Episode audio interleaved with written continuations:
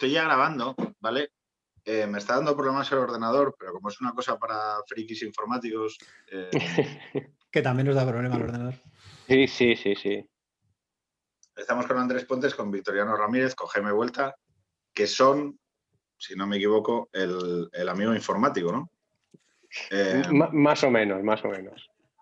voy, a intentar, voy a intentar reparar esto de mi ordenador y entonces os lanzo una pregunta y, y os, Mm, y os lanzáis entre vosotros, ¿no?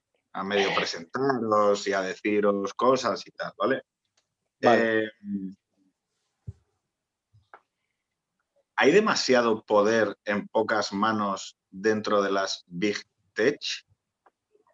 ¡Hala! Andrés, dale. Bueno, sí, sí, es evidente que hay demasiado poder en demasiadas pocas manos y de hecho cada vez se está concentrando más. Al final son cuatro o cinco empresas o cuatro o cinco conglomerados los que, los que están controlando todo el cotarro. Bueno, yo me presento rápidamente, soy, soy Andrés Puente, soy el troll número uno de, de, Twitter, como a los pocos que me sigáis lo veréis. Eh, llevo dedicándome a hacer cosas de Internet un montón de años. Cuando me preguntan qué haces, la verdad que no tengo muy claro decir a qué me dedico. Básicamente siempre digo lo mismo, hago cosas en Internet. Últimamente muy centrado en el marketing digital y en los últimos meses o años en una empresa de formación. Por eso estábamos hablando con Jaime el tema de los exámenes online y demás. En cuanto a la concentración de poder, sí, sin duda, sin duda cada vez eh, se está concentrando más y lo que implica mi trabajo realmente eh, yo trabajo para mi empresa, pero dependo de cuatro o cinco grandes tecnológicas y en las cuales no podría ser mi trabajo. Y básicamente, si, si me apuras dos, Google y el conglomerado de Facebook. Sin ellos no estoy en el mercado. Y me pasa a mí, yo creo que le pasa a la gran, gran mayoría de empresas. Sí, mm. Victoriano, darle. Sí, no, o sea, realmente sí que se depende de muy pocas empresas, ¿no? Eh, eh, cada una yo creo que está un poco especializada en ciertas cosas, ¿no? En, pues Google, obviamente, el tema de, anuncios y búsqueda, y Amazon el tema de infraestructura, ¿no? Porque normalmente Amazon la gente piensa más en lo que es eh, la tienda Amazon, pero luego después tiene una parte enorme que es de dar infraestructura de, Internet, o sea, de dar servidores, de dar servicios para compañías que se puedan poner, ¿no? Ahora mismo ha salido a la... Mm, en estos últimos días ha salido el tema de Parler, ¿no? Que es una, un, una aplicación que estaba montada sobre servidores Amazon y la han, quitado y tal y cual. Entonces, e, esa es una parte que es, que es critiquísima para Internet. Ahora mismo, yo en prácticamente todas las empresas que he trabajado en los últimos 10 años eh, usaban mayoritariamente servidores Amazon. Y, que es muy, es muy grande, ¿no? Pero es que Amazon no es solo eso, es que luego Twitch también la ha comprado Amazon. Es que, he visto hoy que Google ha comprado Fibit, ¿vale? La, esta de, de, mirar, y han prometido que no van a usar los datos para, eh, anuncios. Sí, seguro, Pero bueno, veremos a ver cómo sale, ¿no?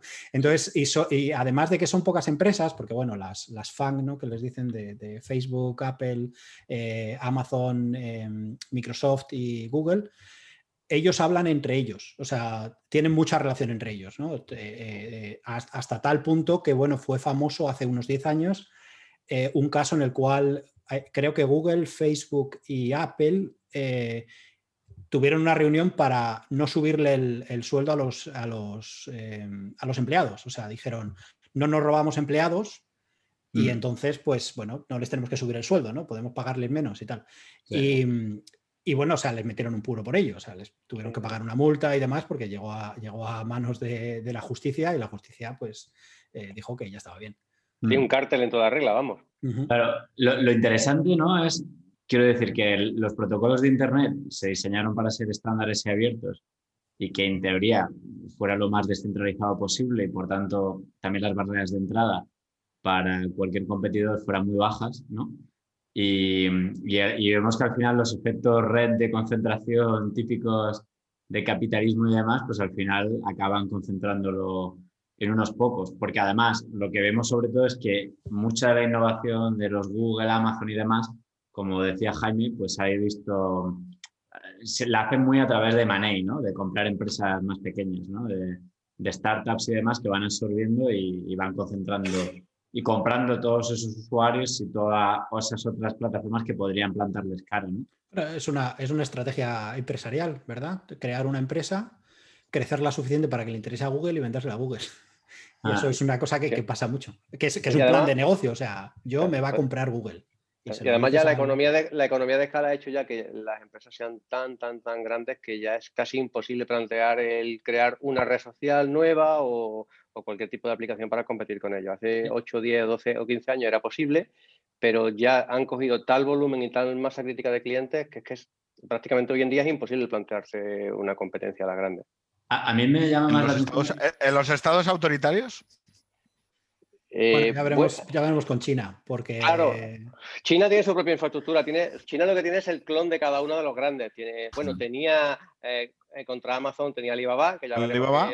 ¿Qué ha pasado con el presidente, que está todavía por ahí desaparecido? Eh, tenía el, buscador Baidu. Al final es un clon. y Rusia también tiene los suyos, ¿no? Con Tiene los suyos.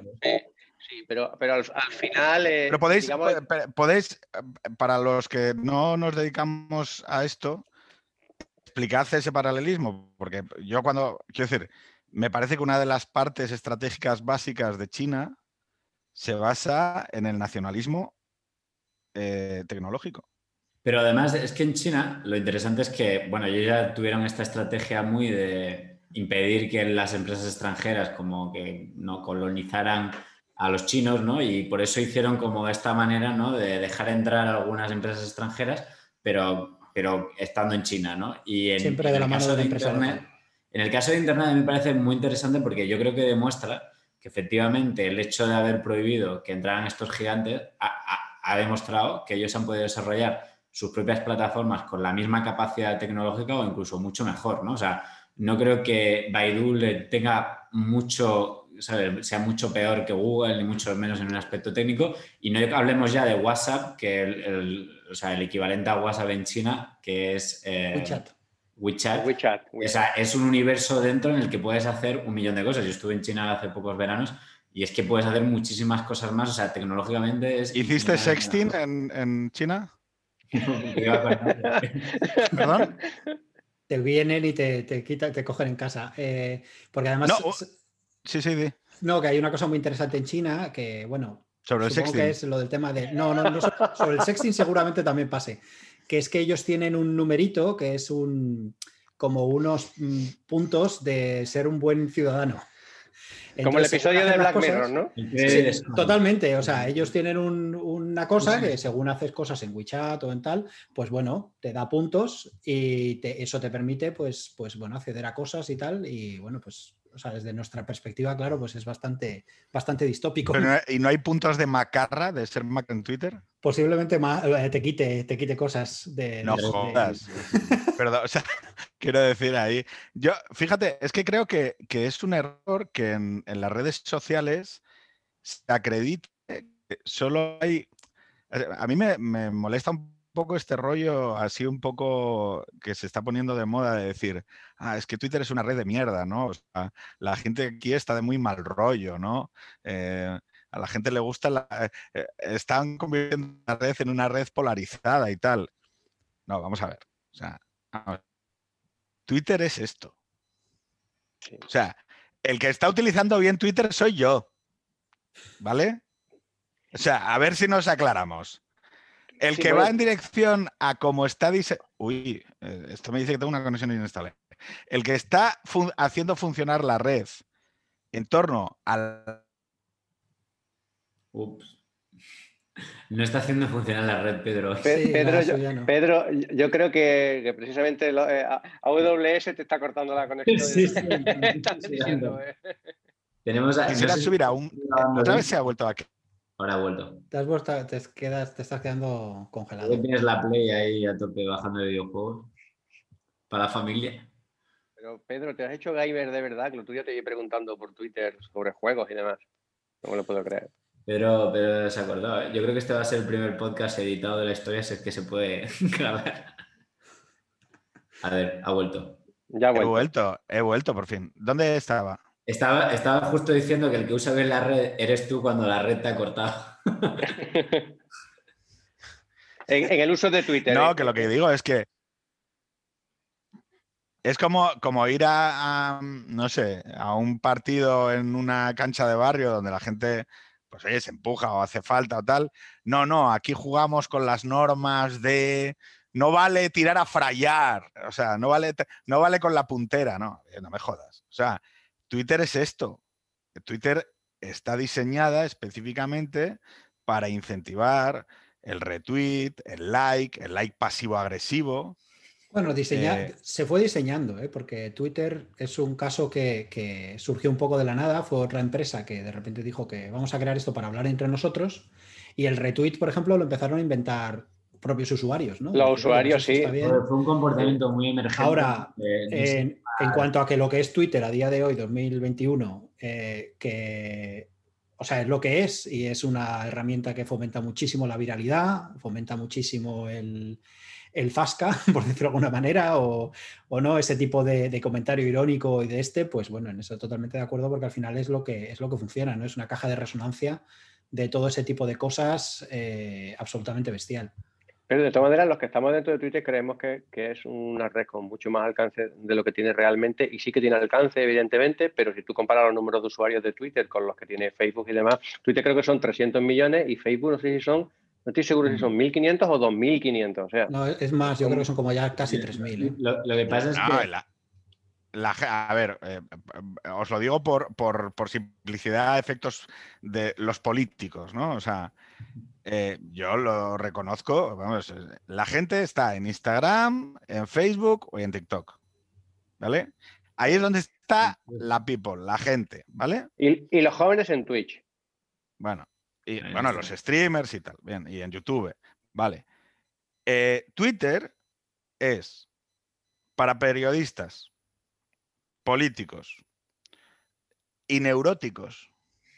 O sea, no, no, es así. Es que está pensada para esos perfiles, joder. No, es, es, un sitio que tiene una influencia absolutamente bestial en el discurso público. O sea, en redes secundarias, en a través de redes secundarias. Es decir, si tú ves las noticias de un día, o sea, tú, tú, estás en Twitter por la mañana, ¿no? Pongamos un sábado que tienes tiempo y bueno, estás ahí leyendo cosas tal.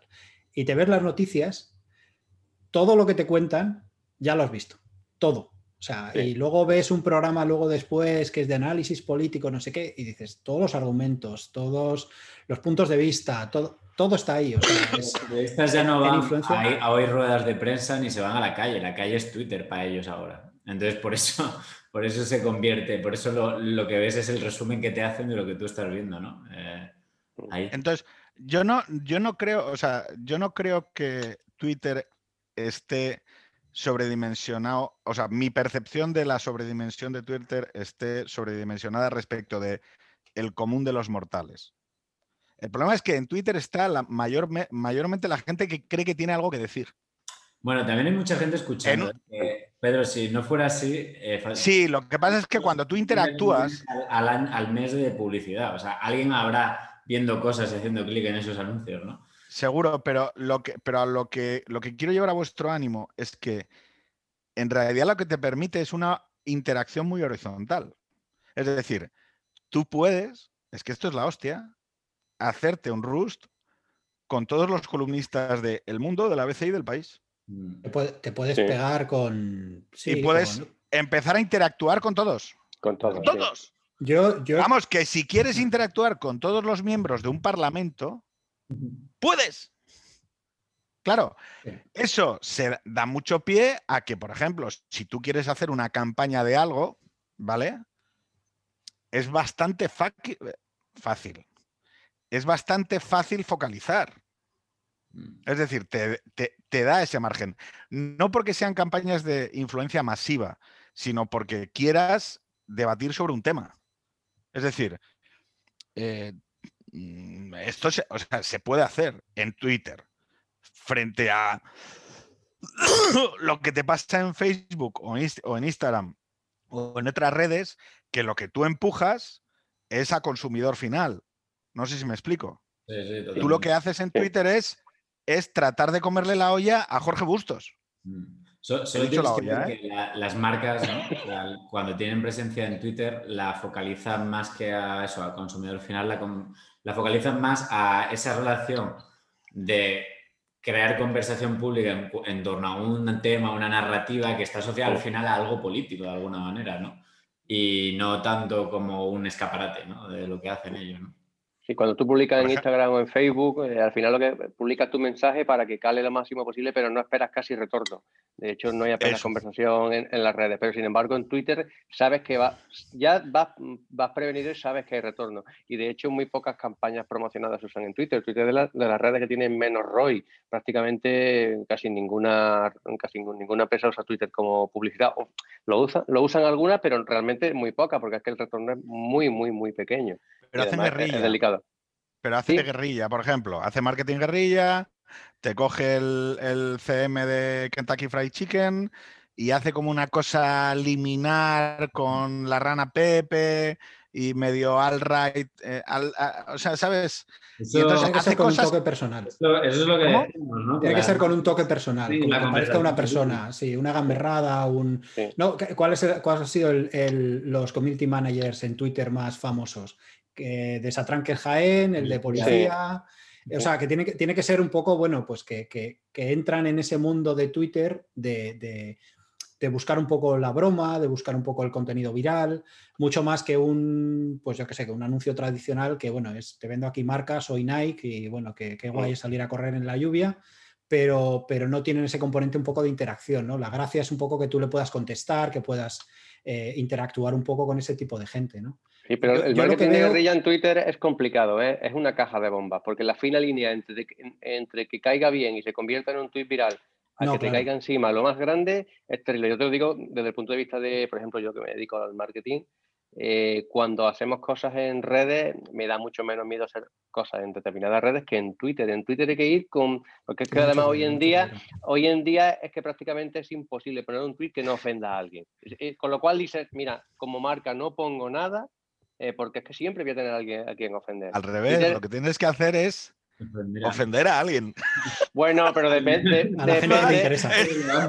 depende, de la marca, depende de la marca y si quieres conservar el trabajo, mejor, mejor tener cuidado. Tienes que decir, no, tienes que definir un otro que se vaya a cabrear y que vaya a visibilizar lo que le has dicho ante su gente. Luego él te contesta, tú le das, eh, le das rollo a su respuesta para lanzar a la gente y entonces generas, eh, generas discurso, por ejemplo, sobre relojes. Yo, Andrés, tengo, una, tengo una pregunta porque no sé si a lo mejor tú lo, tú lo sabes o no, porque me da la sensación en Twitter cuando veo enlaces promocionados y eso, que en muchísimos de los casos, más que marcas, suelen ser como empresas pequeñas o consultores o gente así, que yo creo que lo está usando un poco más para, para promocionarse. No sé si, si eso hay de todo, ¿eh? O sea, también hay mucha marca. La gran inversión publicidad que tiene Twitter al final viene de, de marcas muy, muy grandes. ¿eh? De hecho, una cosa que a mí me gustaría meter a colación, porque yo estoy aquí porque le dije a Pedro y digo, Pedro, o sea, hay ahora mismo una narrativa, ¿no? De que la publicidad está hipersegmentada y nos manipula y usa cosas psicográficas, Cambridge Analytica y demás. Y cualquiera de verdad que trabaje un poco en este mundillo, y bueno, Andrés que está aquí, yo por lo menos nosotros también trabajamos con agencias y, y ayudamos con datos a analizar y entender y a diseñar mejor esas campañas.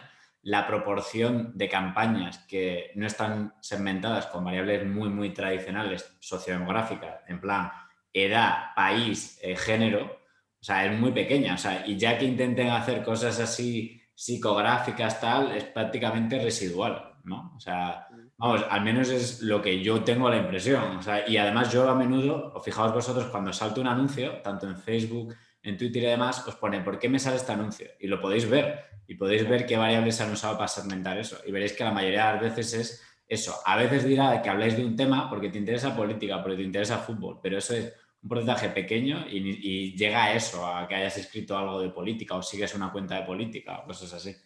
Entonces, eso, es eso manipular a la sociedad. El Big Data es una cosa terrible que nos están manipulando. Es un poco... No, es que eso es un poco... Sí, perdón, Andrés. No, no, sigue, sigue, sigue, Jaime. No, que digo que eso es un poco el... Yo desde mi punto de vista de receptor de anuncios, ¿vale? Yo no he contratado nunca anuncios, pero eh, mi sensación es que siempre, eh, yo qué sé, lo que te promete el mundo es como eh, Minority Report, ¿no? ¿Os acordáis que llegaba Tom Cruise, se acercaba a un anuncio y entonces salía un anuncio y decía, hola Tom, te puedo vender alzas para los zapatos y tal, ¿no? Porque es una cosa como muy especie, muy delimitada. Pero en realidad yo los anuncios que, veo son que sí, de, lavado, de, cosas para la lavadora, de pues cosas como muy normales, ¿no? Cosas que vería en la tele. Cuando es más específico es retargeting, o sea, es que tienen el pitch de que has visitado esa web y te están simplemente volviendo a mostrar publicidad a un sitio que tú ya has estado. Sí, realmente la, gente piensa que, a la hora de crear una campaña de un anuncio de segmentación podemos decir queremos ir a las 17 personas rubias o pelirrojas que están en el pueblo de Villacorrillo. Eso no es así, eso no es así. O sea, cada red tiene unas, posibilidades de segmentación y, Instagram tiene las suyas, Facebook tiene las suyas, Twitter tiene las suyas, se parecen en, en muchos de los parámetros, pero realmente no podemos segmentar tan a detalle.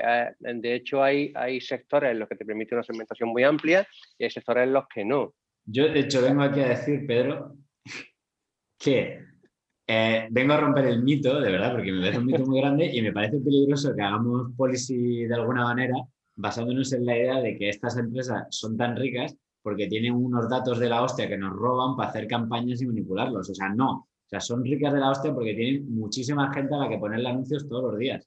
Y además pueden segmentarlas mejor que los medios tradicionales, pero ni mucho menos, vamos, llegan a esos niveles. O sea, tienen pero luego sí son muy agresivos. Visitan de media, cada persona hace 20 búsquedas al día.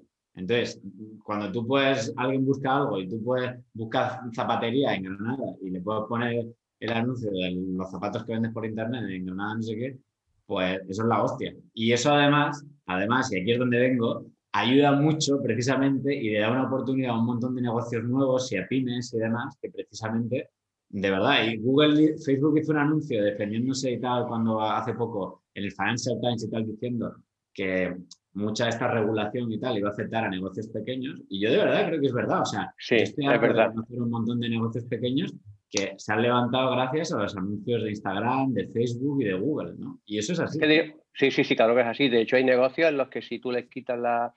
Eh, no ya grandes empresas, sino incluso empresas pequeñas, y tú les quitas la posibilidad de anunciarse en Internet, perdón, en redes sociales o, eh, o hacer una campaña de búsqueda en Google, es que directamente no venden.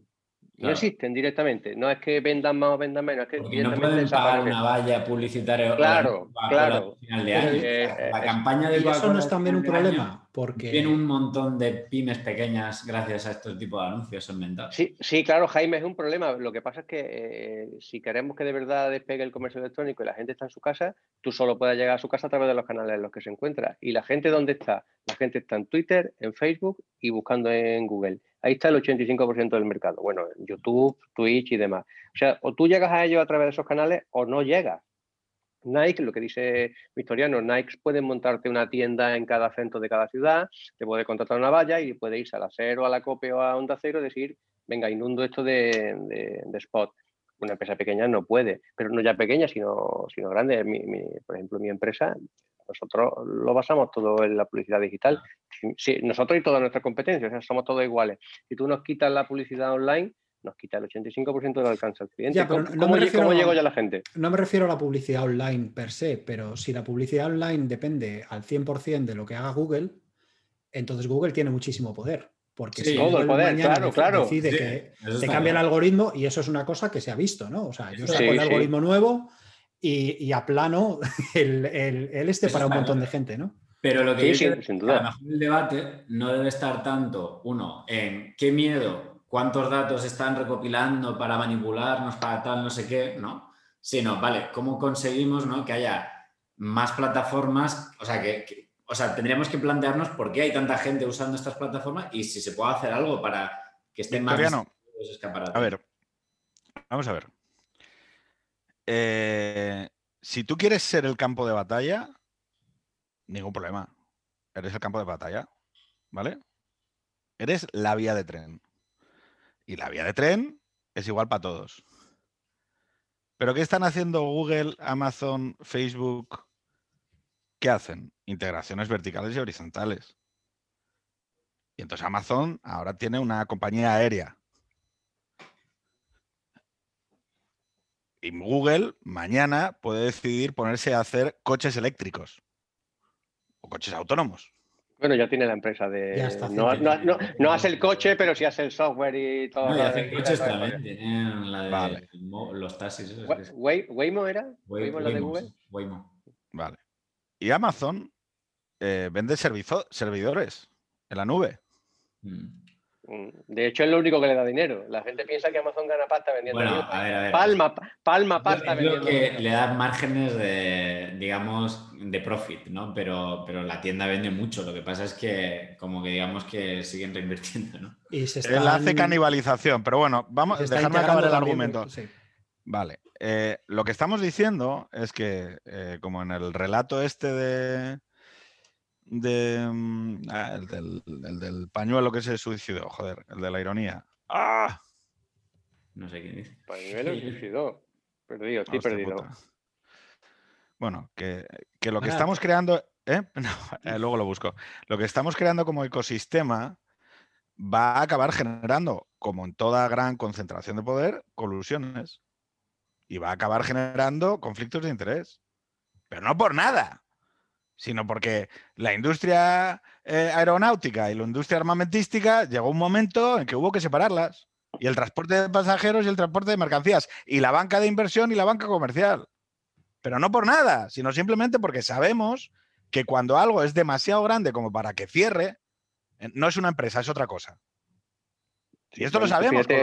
lo sabemos con las entidades financieras, que les, que les mangamos un super regulador que se llama Banco Central o Banco Central acabo, acabo, acabo, acabo, acabo, acabo, acabo, acabo, que he sido súper disciplinado porque me han dicho que, estoy hablando últimamente demasiado y os he dejado hablar.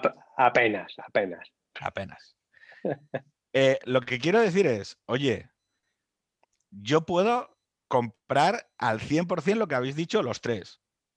No, no, esto es muy bueno porque Bragas Loli, que cose en su taller en Moral Zarzal, eh, hace unos ligueros de puta madre y si no es por las fotos que pone en Facebook en el grupo de señoras de 55 eh, cachondas eh, de tal, la chica no sacaba la pyme adelante.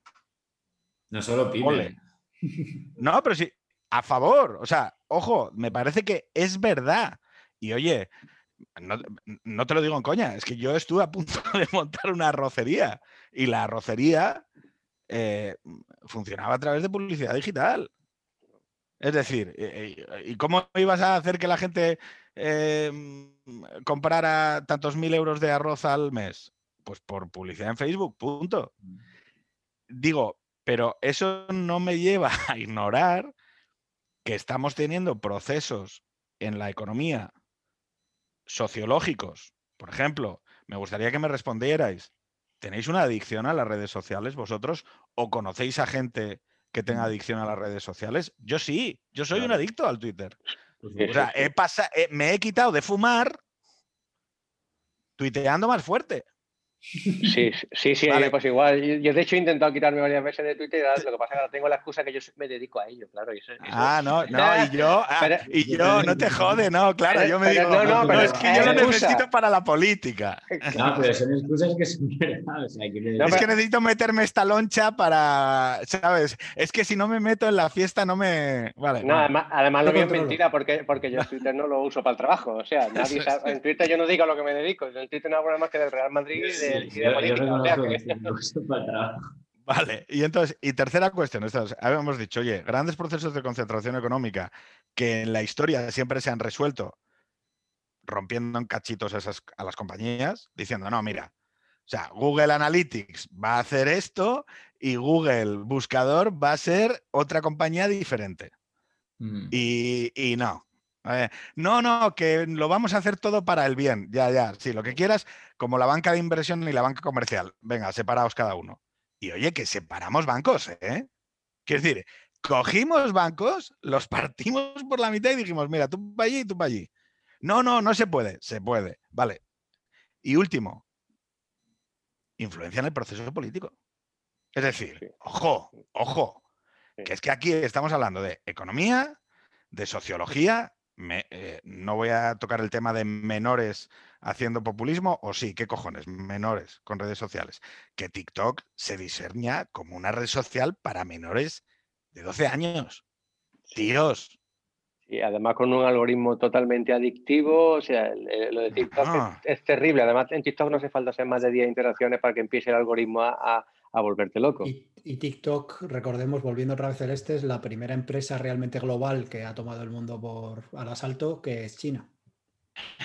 Y, y, acabo, ¿eh? O sea, quiero decir, lo que quiero que me digáis es, oye, el optimismo tecnológico me parece muy bien. Todos somos unos hippies y la ética hacker y, lo que digo, Bragas Loli eh, sale adelante gracias a la publi en el grupo de Facebook. Pero ¿y de esto qué? ¿Qué hacemos con esto? Claro, pero a ver, es que... Ah, perdón, perdón, perdón. Y acabo. Y tienes toda la razón del mundo, ¿vale? Toda la razón del mundo en que, que haya un espectro político que esté diciendo en 2016, no, es que Trump ganó por los votos rusos. Luego, con el Brexit, no, es que el Brexit fue una empresa de, de microtargeting exactamente igual a la que tenía Obama. Y, uh, Cambridge Analytica, no, estos fueron unos hermanos muy malos que metieron pasta y tal. Oye, vamos a ver, que esto en política lo tiene todo Dios. Pero tiene, tercero, tercero, tercero. No, no. no, eh, eso específicamente. Ahora, ahora resulta que lo que ha pasado en Estados Unidos es por los foros de 4chan y claro, es que las no, es que son los foros y las y las viejas que se radicalizan con los grupos de WhatsApp. Oye, tíos, por favor. O sea, sí que te compro la parte que es por eso que, que lo que me parece, o sea, lo que me parece ridículo es, uno, no, eh, la solución tecnológica, ¿no? Es yo voy a chapar todo esto y el problema va a desaparecer. Cuando el problema es sociológico si es que hay algún problema, es decir, si es que hay algo que abordar. Pero que, que eso, o sea, no negar que ese argumento reduccionista es una, es una chuminada, no nos puede hacer ignorar que en torno a la Big Tech hay una serie de dilemas que ni vienen de Trump, ni vienen del Brexit, ni vienen de del 4chan, ni de Capitol Hill. Vienen que, de que es una cosa que hay que afrontar como un dilema. Lo mismo que está afrontando China que dice, no, no, mira, nacionalismo Big Tech y aquí que no entre nadie. ¿Por qué? Porque ellos entienden el enorme poder que representa. A la perdonar, que ya he hecho el, el yo, creo, vamos, solamente matizando un poco, yo creo que sí que es, un altavoz muy grande, ¿no? Por decirlo de alguna manera. Obviamente no es eh, esa visión un poco simplista de que, bueno, tú un día haces clic en un, en un anuncio de algo que te interesa y de repente, puff, te conviertes en un radical, ¿no? Pero, pero claro, sí es un altavoz, yo creo, para, bueno, que influye, ¿no? Igual que influye tener en televisión un determinado tipo de programas, tener en prensa determinado tipo de gente, columnistas o lo que sea, pues es un altavoz que permite que, bueno, que muchas cosas y sobre todo comunidades más pequeñas, que tradicionalmente pues eran muy, la larga muy minoritarias y a lo mejor ni se conocían. Y eso puede ser maravilloso, porque de repente te vas al foro de amantes de Los cosplayers. Exactamente, por ejemplo, pues ha, sido una explosión. Los niños frikis, los niños frikis que ya encuentran gente para reunirse en Barcelona disfrazados de Chinchán o de, o de Alita Ángel de Combate, tío, es que eso es beneficio neto en cuanto a felicidad obtenida. Esa gente antes se moría de asco en, en Siendo el rarito del pueblo que, se pensaba que. Claro, y ahora se cogen un tren, se van a Barcelona, se ponen la, armadura de Forest Punk y son los reyes del mambo, tío. O sea, yo estoy súper a favor de eso. Bueno, aquí estamos cuatro cada uno en un sitio. claro, claro, yo, yo eso, yo sí, que sí que estoy, bueno, lo que dices tú de realmente de que yo en Twitter eh, sí que, por ejemplo, en los últimos meses he estado menos y intenté, bueno, he estado un, tiempo fuera y ahora mismo quiero controlarlo más y todo eso, pero claro, es que ha habido mucha gente que yo he conocido en Twitter. Y a la que, bueno, pues, pues tienes conversaciones con ellos, los he visto en persona o no, o bueno, están en otro país y todo eso. Pero, pero claro, es un, es un sitio, bueno, es un foro público donde puedes tener muchas cosas.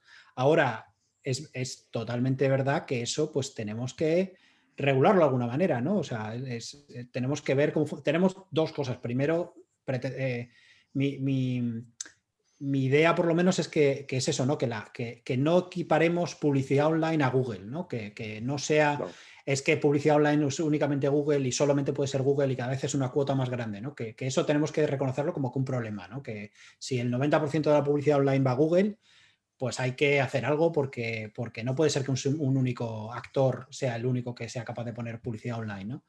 Y por otro lado, pues, pues bueno, ver y decir, bueno, a lo mejor por la misma razón, a lo mejor Twitter, una única empresa, no debería ser la que tiene toda esa red, ¿no? O sea, si yo me quiero mover de Twitter, porque a lo mejor estoy enganchadísimo a Twitter, pero no quiero perder contacto con la gente o lo que sea, pues podré interoperarlo en el, mismo modo de que, eh, pues oye, yo me cambio de teléfono y me cambio de operadora y resulta que me llevo mis contactos y todavía puedo hablar con ellos. Eso sí que es una barrera de entrada. Los bancos, por ejemplo, ahora están obligados ¿no? a, poder también transferir fácilmente los datos de un sitio. Claro, entonces no sé exactamente cuáles son los detalles, el detalle fino, ¿no? Pero, pero intuitivamente por lo menos me parece que eso, pues, pues hay que hacerlo, ¿no? Hay que decir, bueno, que no haya solamente cuatro actores que sean los que se están repartiendo el papel constantemente, porque si luego la gente hace vídeos y son youtubers, ¿no? Ya fíjate que ya de, entrada decimos youtuber, no decimos, yo qué sé, blogger o alguna cosa de esas, ¿no?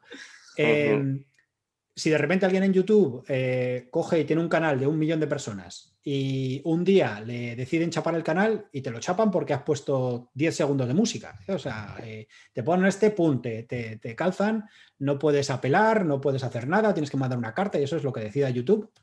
Em, pero eso, perdona, gente que te interrumpe, ese es un ejemplo de que eso ha pasado. O sea, los youtubers saltaron de cómo estaban cambiando las políticas de banearles YouTube y pagarle y tal, y se han ido a Twitch muchísimos de un día para otro, ¿no? O sea, algunos siguen estando en los sitios, pero de repente Twitch, que lo compró Amazon, que antes era independiente, eh, da una idea de que si tienes una suscripción de Amazon Prime, la gente se suscribe gratis a tu canal y le dan parte del dinero al creador joder, este modelo funciona y se han redactado todos los grandes, todos estos que vais del Rubio, va y tal, todos están ahí porque lo dicen claramente, están amadas ahora con YouTube.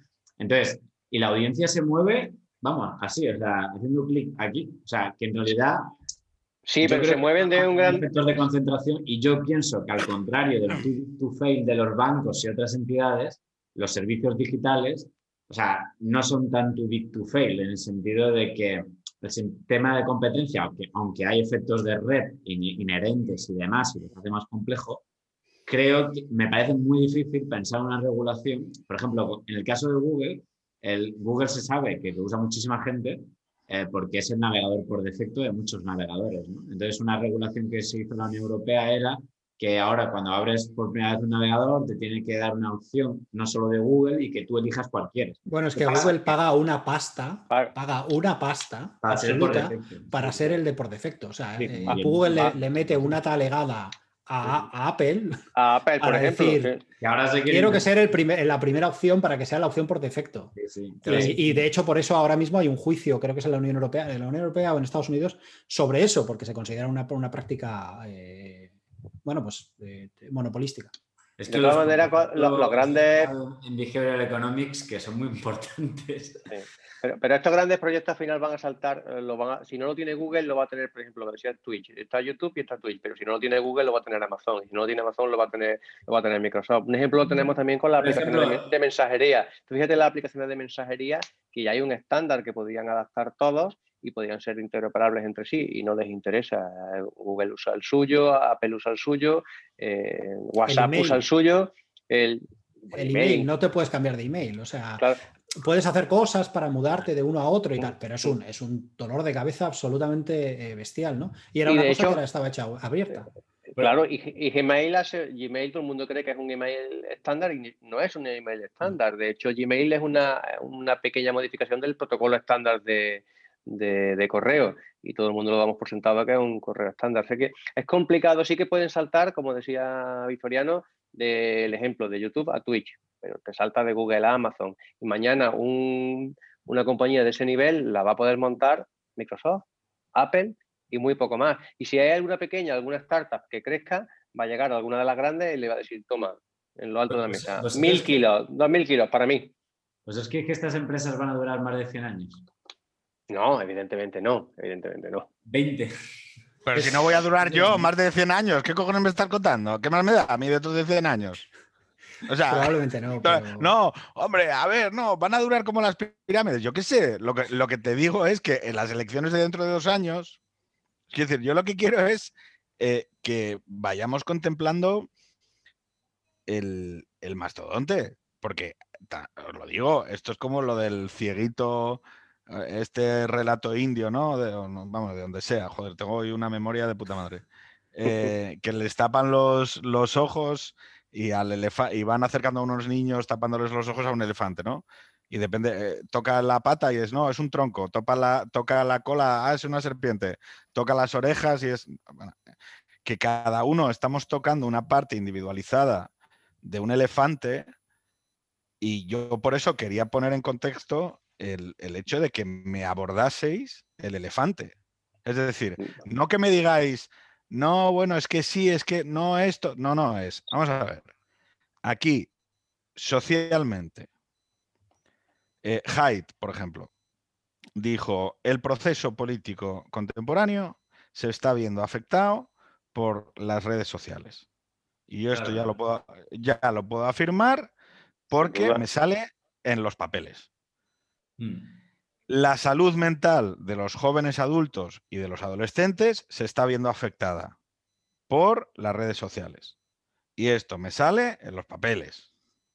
Y yo lo que digo es, y la economía se está viendo afectada y esto lo estamos viendo porque simplemente, por ejemplo, han jugado un papel en la elección del último presidente de los Estados Unidos.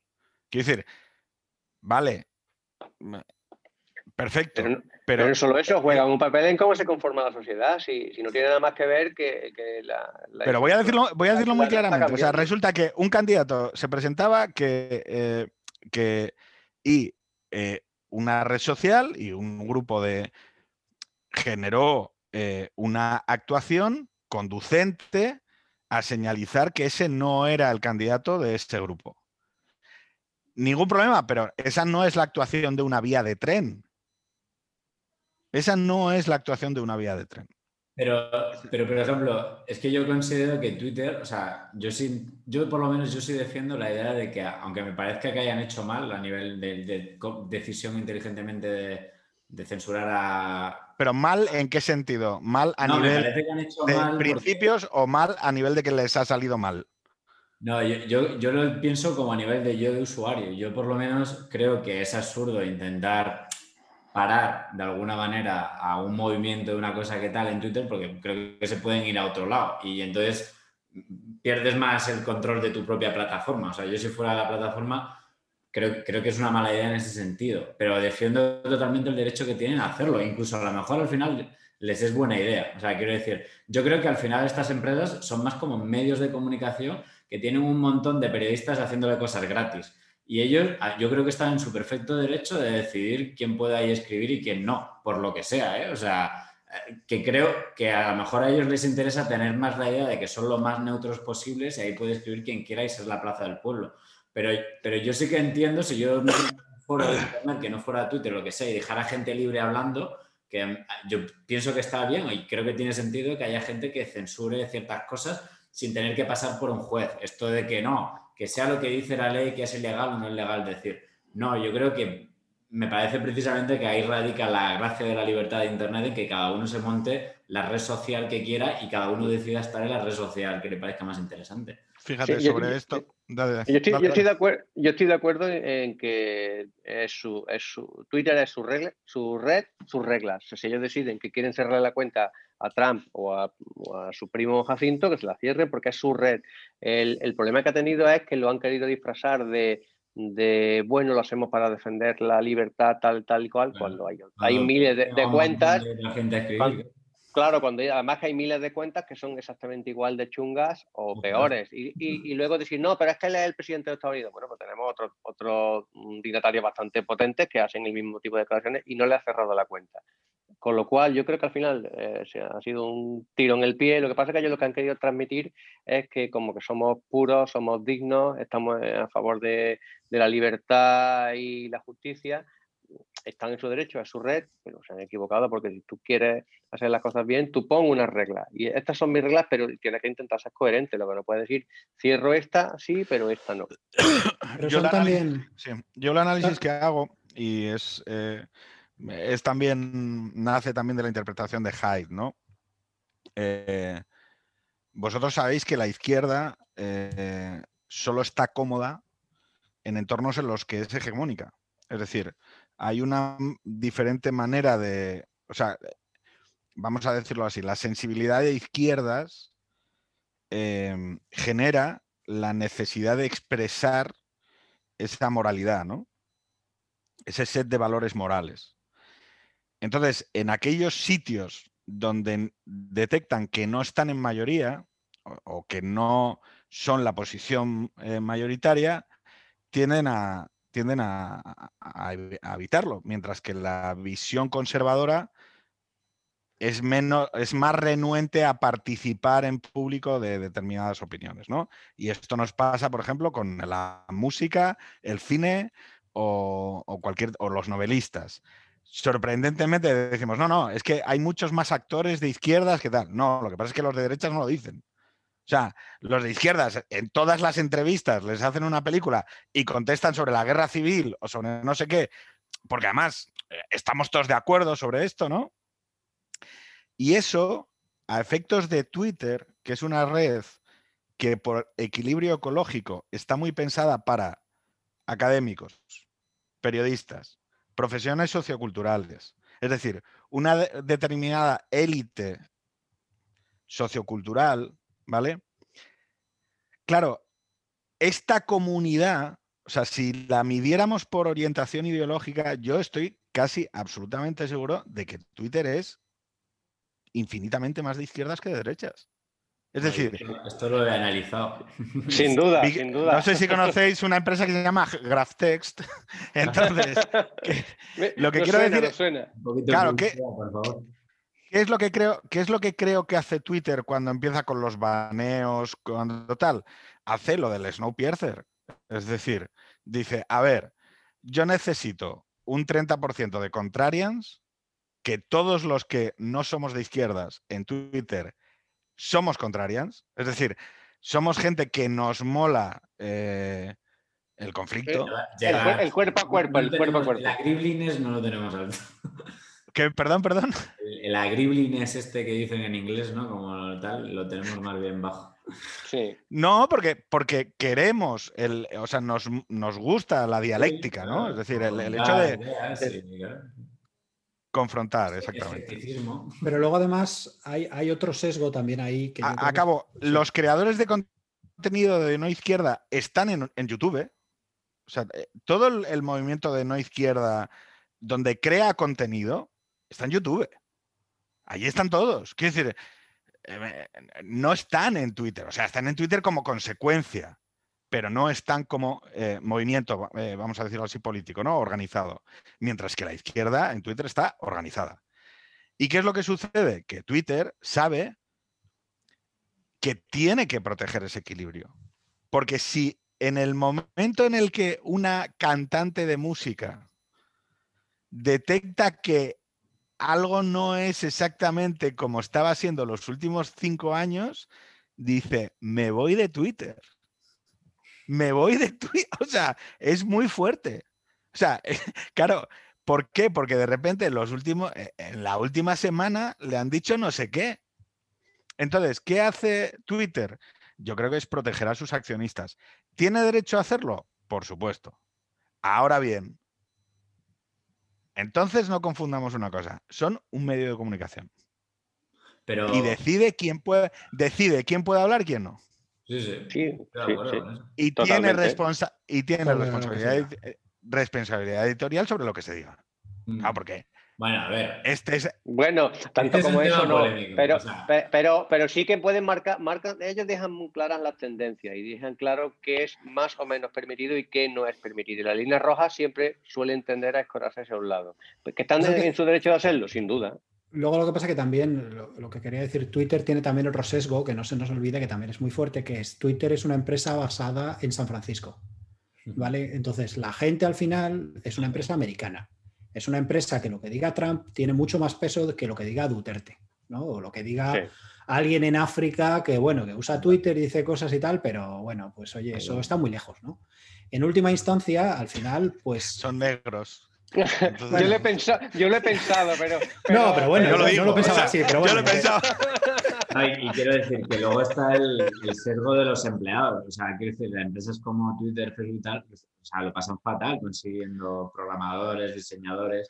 y sus empleados tienen un servo ideológico muy marcado. Yo no sé si hay, hay una. Oye, explícame, eh, contadme de esto, contadme de eso. Es verdad, es que yo tengo, tengo chavalería de esta que me dice que el nivel de wokismo en las eh, megaempresas tecnológicas es bestial. Wokismo, wokismo. Wokismo. Nunca he escuchado. Eh, hipismo, hipismo, hipismo progresista. Progre, usa. Pronombre, pronombres, la identidad. tengo un 3% de, sangre de, sangre la empresa, pero voy a, a, ver, por ejemplo, muchísimos, vamos, no sé vosotros también qué opináis de esto, pero eh, hay, en el mundo de la seguridad, por ejemplo, hay muchísimos transgender, eh, porque son gente que yo creo que está correlado, o sea, por la personalidad, la forma de ser y lo que te plantea la vida, mucha de esta gente se refugió en Internet desde muy jóvenes, en la tecnología, y gracias a Internet y tal conectaron y son gente, digamos, pues que está marginada, ¿no? Y, y entonces yo creo que eso hace que defiendan ese tipo de derechos y, hay, y eso empatiza también con mucha gente que los ha conocido y demás. Yo creo que hay una relación que va por ahí.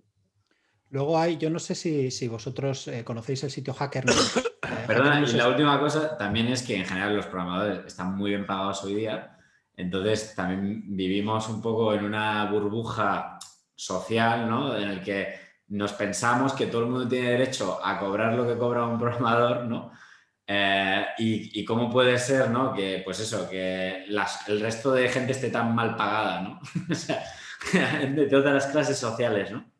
Y yo creo que hay un poco de eso también. Pero hay un, hay un sitio que, yo no sé si conocéis, que es Hacker News, que es un lugar de noticias para, para programadores, ¿no? En general relacionadas con tecnología y todo eso. Bueno, es un sitio que tú puedes mandar una noticia y entonces, bueno, pues esa noticia se comenta y tal y cual. Eh, está mayoritariamente hecha gente de Silicon Valley y tal.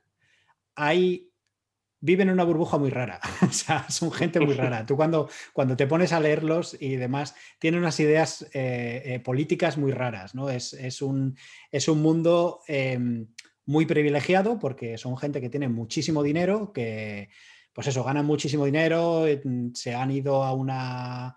Eh, a lo mejor trabajan en remoto, son, son un poco como, pues eso, un, eh, eh, entonces eso te crea, les crea al final, pues bueno, una, sensación de, superioridad muy evidente. Cuando tú los lees, es muy evidente, ¿no? Que esta gente es muy arrogante en general. Y puede estar preocupados por la cosa, cosas perfectamente válidas, perfectamente puedes coincidir con ellos y tal, pero tienen una patina de yo no estoy tocando el suelo, ¿no? Y estoy aquí en, ese y soy el más inteligente del mundo bestial, ¿no? Y es, muchas veces cuando salen cosas, cosas eh, políticas en ese, en ese aspecto, eh, que a veces lees los comentarios y dices, esta gente vive en un mundo que, no, no es Me pregunto, porque a mí me da la sensación al menos, cuando leo Hacker News, o sea, en Estados Unidos yo diría que hay dos tipos de programadores, los que son un poco los que ha definido Pedro como woks o algo así. Oye, tío, pero a ver, wok, W-O-K, ¿eh? Oye, escúchame, Victoriano no, Victoriano no entra mucho en el Twitter últimamente, ¿eh? ok, boomer, ¿sabes? O sea, ok, boomer. ¿O despierto o algo así o qué? Sí, es, una. Es, Yo creo que eh, Victoriano nos, está, nos está tomando el pelo. viene de despierto escrito. viene de despierto escrito de una manera distinta porque fue originalmente fue por comunidades negras en Estados Unidos. que era como estar despierto, estar, estar consciente a los problemas del mundo. Y a partir de ahí, pues ha derivado a. es capitalismo woke, eh, capitalismo woke, eh, corporaciones woke. Es decir, la idea de que hay una nueva moralidad a la que tú te despiertas. Pues claramente, yo creo que hay unos programadores que son así, sobre todo son programadores que vienen de familias de clase obrera, yo diría, o de tal, que tienen como cierta noción de clase y tal, ¿no? Y ahora se sienten más empoderados como para luchar por esos ideales. Y luego, por otro lado, en el otro extremo, y sobre todo, y en España hay muchos, y en Estados Unidos también, yo diría que hay otros que son más anarcocapitalistas, libertarios que están todos muy metidos en cosas el Bitcoin. de cripto. El Bitcoin, el Bitcoin, Ethereum, Ethereum, un negocio. Sabéis que leí hace poco que el Bitcoin, el 30% de Bitcoins, ¿vale? Que sabéis que no se pueden fabricar más, que las que hay son las que hay. 30% están perdidas en el Ether porque alguien perdió la password. Y ha perdido mil millones de dólares potencialmente en Bitcoins porque... se fue. Había un tío, no, si es que contaron una anécdota de un alemán que había apuntado la password en un papel, tiene, la, tiene el, sobre, el, el, sobrecito, pero no tiene la password. Entonces. Le quedan. no, le queda uno. Eso es un castigo, ¿eh? Eso es, un, eso es que no duele. Eso parece, parece un castigo de estos griegos, tipo Sísifo. Sí, no, no, pero escucha. 300 millones, creo, ¿no? no, no, lo busqué. 300 millones de euros. nada.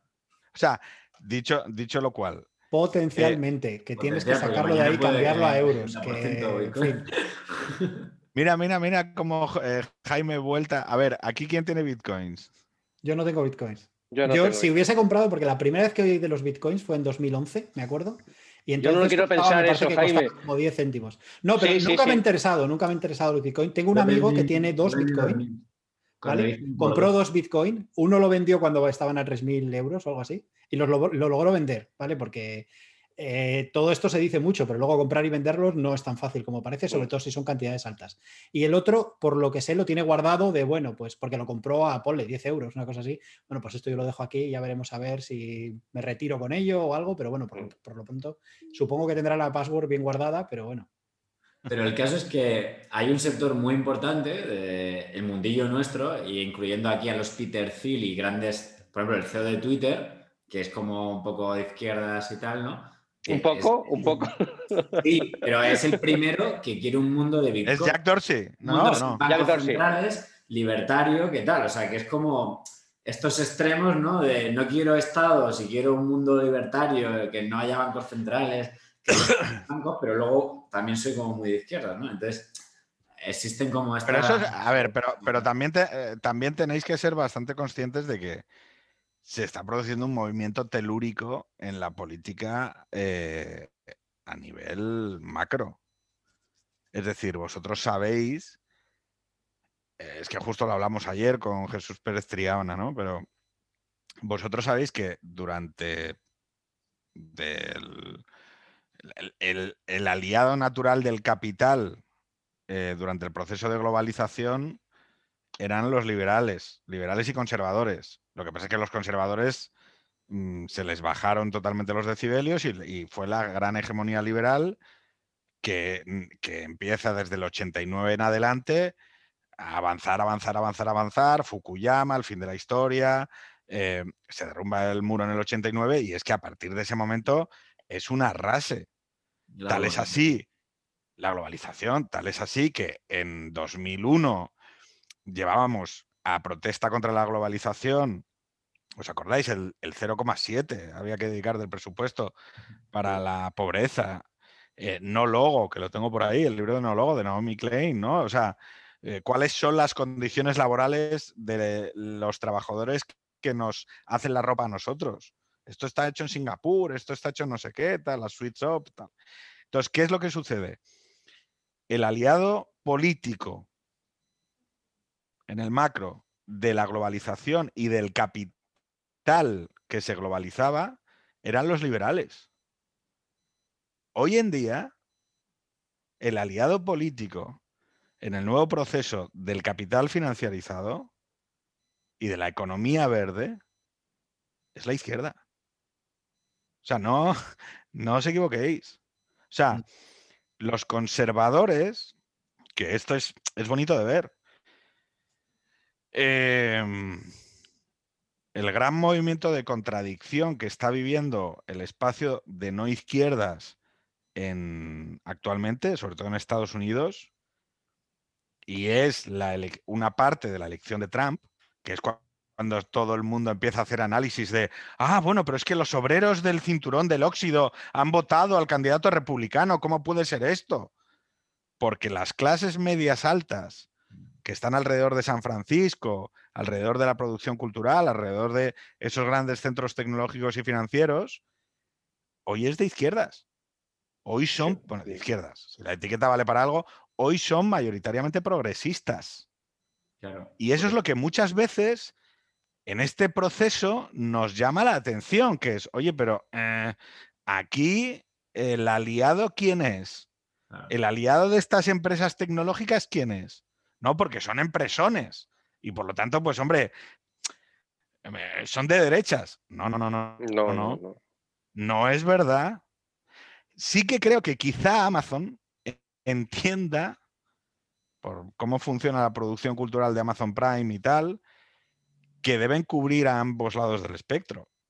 Pero no nos equivoquemos, hay un proceso de transformación, o sea, frente a, vamos a decir, los actores de la banca tradicional, que todo el mundo, pues, o Repsol, ¿no?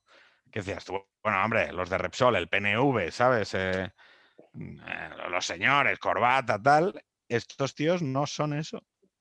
Que mira ahora la, Ana Patricia Botín. Pero luego tiene, tiene eso verdaderamente un impacto en lo que la empresa hace, porque muchas veces luego tienen, eh, o sea, si tu empresa se, er, eres, eh, yo qué sé, eh, eso, Repsol o Shell o una empresa de estas grandes de producción de petróleo, tu negocio es vender petróleo y explotar petróleo y demás tú luego le puedes dar un barniz de, a favor de la energía verde, a favor de los animales del campo y tal, pero luego en muchos casos, pues tienes los, los, los, incentivos que tienes, ¿no? Y en muchos casos estas empresas, eh, pues son un poco huecas, ¿no? En ese sentido, o sea, vale, me pongo una banderita el día que toque, ¿no? Por, cualquier cosa, ¿no? Ahora mismo una cosa muy impresionante, por lo menos, vamos, si, si en, en, el caso de mi vida no soy tan mayor, pero bueno, ha sido el tema de, adoptar el, mes del orgullo gay, ¿no? Que en el mes del orgullo pues hay un montón de empresas que se ponen banderas y es un movimiento muy, muy, muy mainstream a día de hoy, ¿no? Es, es, muy, es importante para las empresas, pero luego eso quiere decir que realmente ellos a día, ¿sabes? Día a día a sus trabajadores los tratan mejor o están realmente haciendo un cambio eh, social, aparte de lo que es un poco de cara a la galería, decir, sí, nosotros llevamos esta bandera muy fuerte pues yo no lo tengo tan claro, porque luego hay veces que tiene, o el ecologismo, ¿no? estamos hartos de ver empresas de energía como un ecologismo, como bandera. Sí, pero la imagen, que la imagen que transmiten, sí, ellos sí, ellos transmiten una imagen, unos valores de cara de su, departamento de relaciones públicas que hacen que, ocurra lo que dice lo que dice Pedro, que las clases progresistas se identifiquen, eso pasa ahora, se identifiquen con empresas como, no sé, como con, como con Endesa, bueno, con Netflix. Que no digo que ellos, que ellos no se lo crean. No digo, no digo que ellos no se lo crean realmente y que su ideología personal sea. Yo creo que reduce, la capacidad de control y la mirada de desconfianza que se debe tener ante el proceso de concentración de poder en ante cualquier poder. O sea, eh, le han hecho un judo a la peña, han sabido protegerse las espaldas de una manera brutal, bestial. Mm. O sea, eh, el Santander estaba yendo a la mani del 8M y despidiendo a 5.000 tíos en la absorción del Banco Pastor. Sí, eso no causa contradicción, no causa una... No, no, no, no, no, no la, no la causa por una razón. Porque la élite prescriptiva eh, está fuertemente em, asociada actualmente a una serie de comportamientos y ritos. El hecho es que si no cumples esos ritos de la moral dominante, se te considera un, outsider. O sea, quiero decir, no es ya eh, decir, no, no, pues yo no quiero ir al 8M, no me parece que me represente. Hostia, oye, ¿desde cuándo ir a una manifestación es obligatorio? O sea, no, oye, eh, pues yo no estoy de acuerdo. Yo no estoy de acuerdo con el aborto, yo no estoy de acuerdo con el eh, matrimonio homosexual o yo no estoy de acuerdo con el tema de la eutanasia. Oye, pero nosotros sabemos que hay gente de derechas, ¿no? En el mundo, ¿o no? O resulta que ahora la gente no puede ni siquiera expresar eso. O sea, pero digo en su entorno laboral. O sea, ¿qué es lo que sucede? Que estos, eh, lo que me contaba algunos de estos chavales que trabajan en estas empresas multinacionales, es que te dicen, hay foros de discusión dentro de la empresa y hay una uniformidad marcial en las opiniones que se publican. Y si eh, y entonces te echan. Claro, Cualquiera se mete en el Slack de la empresa a comentar. Claro. Claro, pero es que. ¿Qué organización, ¿Qué organización de cualquier tipo funciona bien la disidencia? O sea, no se sienten afectados. Pero, pero Victoriano, espera un segundo. La disidencia contra la empresa, vale. Pero que una empresa que está en España, que es una multinacional, que tiene chavales de 30 años, y que un tío te dice, oye, es que yo no puedo decir en el foro de mi empresa en el que se abre un, un hilo que es elecciones Estados Unidos mm. y yo, si digo que, ah, pues lo de Trump no me parece mal, no lo puedo decir. Mm. O sea, eso no es, eso no, es disidencia. Eso no es disidencia. Eso es que eh, Black Rose, una de las que hizo el ensayo este, ella llama Reified eh, Postmodernism. Es decir, aquí hemos pasado de un relativismo que se supone que exaltaba las visiones múltiples, la, posmodernidad, que no hubiera un relato único ni verdadero y que todos tenemos derecho a una mirada propia sobre porque hay que ir hacia los apartados de la historia y no sé qué y no sé cuántos, a que hay cuatro temas que, que o sea, que no es de persona civilizada cuestionar. 4 no 40. Cuando digo 4 no 40, el tema de la energía. Tú dices, sí, vale la renovable, pero ojo, a día de hoy las renovables no son una alternativa fiable porque tal, por cual. Bueno, eso ya automáticamente te clasifica políticamente. Dices, joder, que estoy hablando de, energía. Y, sí, pero, pero ¿qué, es lo que pasa? Que el set de valores se ha vuelto tan rígido. Mm. O sea, a mí me pasó con el tema del 8M, que lo he repetido mil veces en el podcast. Yo no me atreví a decir en público cuando en el grupo de WhatsApp en el que estábamos Andrés Puentes y yo, sí que lo decía. que, o sea, era, era, llamativo. Yo estaba diciendo, es una puta locura. Y sin embargo, no me atreví a decir lo que estaba diciendo en el grupo de WhatsApp. Yo, siendo como soy, no me atrevía a cortar ese mensaje y poner el mismo mensaje en Twitter. Porque pensé, si lo pongo, van a decir. Me cae, la de Dios. Claro, el 9 de marzo, cuando vi lo que pasó, dije, ni una más, se acabó, a tomar por el culo. Soy machista, soy un señor o soy un polla abeja, os vais a joder. O sea, me tira de los cojones. O sea, mm, se acabó. O sea, se acabó porque además, quiero decir, hay algo real ahí. Otra cosa es que digamos, oye, está más en quienes no ejercen su legítimo derecho a la disidencia, pues igual sí también. Quiero decir, mm. hay que educar a la gente a que, como dice Berlin, la libertad no existe en etapa de potencia, que la libertad, para que exista, hay que ejercerla. Entonces, que si quieres libertad de expresión, pues lo siento mucho, pero vas a tener que asumir que hay un grupo de gente a la que le vas a caer mal. Mm. Van a pensar que eres un pesado, van a tener una opinión negativa de ti o lo que sea. Porque llevarse bien no se puede. Yo, creo que ese es el problema principal, de hecho, Pedro. O sea, yo, creo que el problema principal en todos estos sitios, tú en, tu miedo en Twitter con la comunidad alrededor, el miedo de esos empleados eh, de expresarse en su empresa libremente y tal, se debe a todos estos que no se atreven, ¿no? que piensan lo contrario y están calladitos, ¿no? Y yo pienso que, pues eso, muchos de estos problemas están más en cómo consigues que esa gente, pues eso, o sea, se sienta que, se puede hablar libremente y no dejar tirado al que alza la voz cuando está expresando algo que mucha gente piensa, ¿no? Cuando nosotros, nosotros hemos vivido durante un periodo histórico en el que la mayor parte de estos temas se analizaban en base al sujeto, sujeto universal. Es decir, no veías raza, no veías género, porque era la idea de que nosotros, la sociedad más virtuosa, es aquella que no ve el color de piel, no ve la ideología, no ve la orientación sexual, no ve nada, ¿no? Y entonces, claro, nosotros es como, joder, eh, cuando hablamos de violencia de género, no, no decimos que es responsabilidad de ningún colectivo, sino que hay X víctimas que hay que afrontar y qué medidas hay que tocar, ¿no? Y entonces llega alguien y dice, no, claro, pero si yo digo que son los hombres, yo lo puedo utilizar para mi narrativa política, que es eh, aplicar la narrativa de lucha de clases a la lucha de géneros. Y entonces, en todo, en todo momento y situación y lugar, yo tengo que buscar una dialéctica hombres-mujeres. ¿Vale? Y entonces, eh, las tareas de casa en un matrimonio. No, no, la mujer tiene que tratar al marido como si fuera eh, un sindicalista. Y entonces no sé qué, yo he puesto tantas lavadoras, yo he puesto no sé qué, y entonces, que es un poco el rollo en el que estamos ahora, ¿no? Eh, no, no, eh, lo que le han dicho a Willy Rex, ¿no? A Analia es, no, no, eh, este chico de 27 años ha decidido ser padre, pero es que no recoge los calzoncillos, el cabrón, ni los lleva al cesto de la ropa sucia. Bueno, gilipollas es así. Claro, ¿qué pasa? ¿Qué pasa? Que llegan otros detrás y dicen, oye, no, espera, hombres no. Vamos a mirar nacionalidades. Es una discusión. En este tema, como en otros muchos, eh, no hay verdaderamente una discusión pública al respecto, ¿no? O sea, tenemos consignas.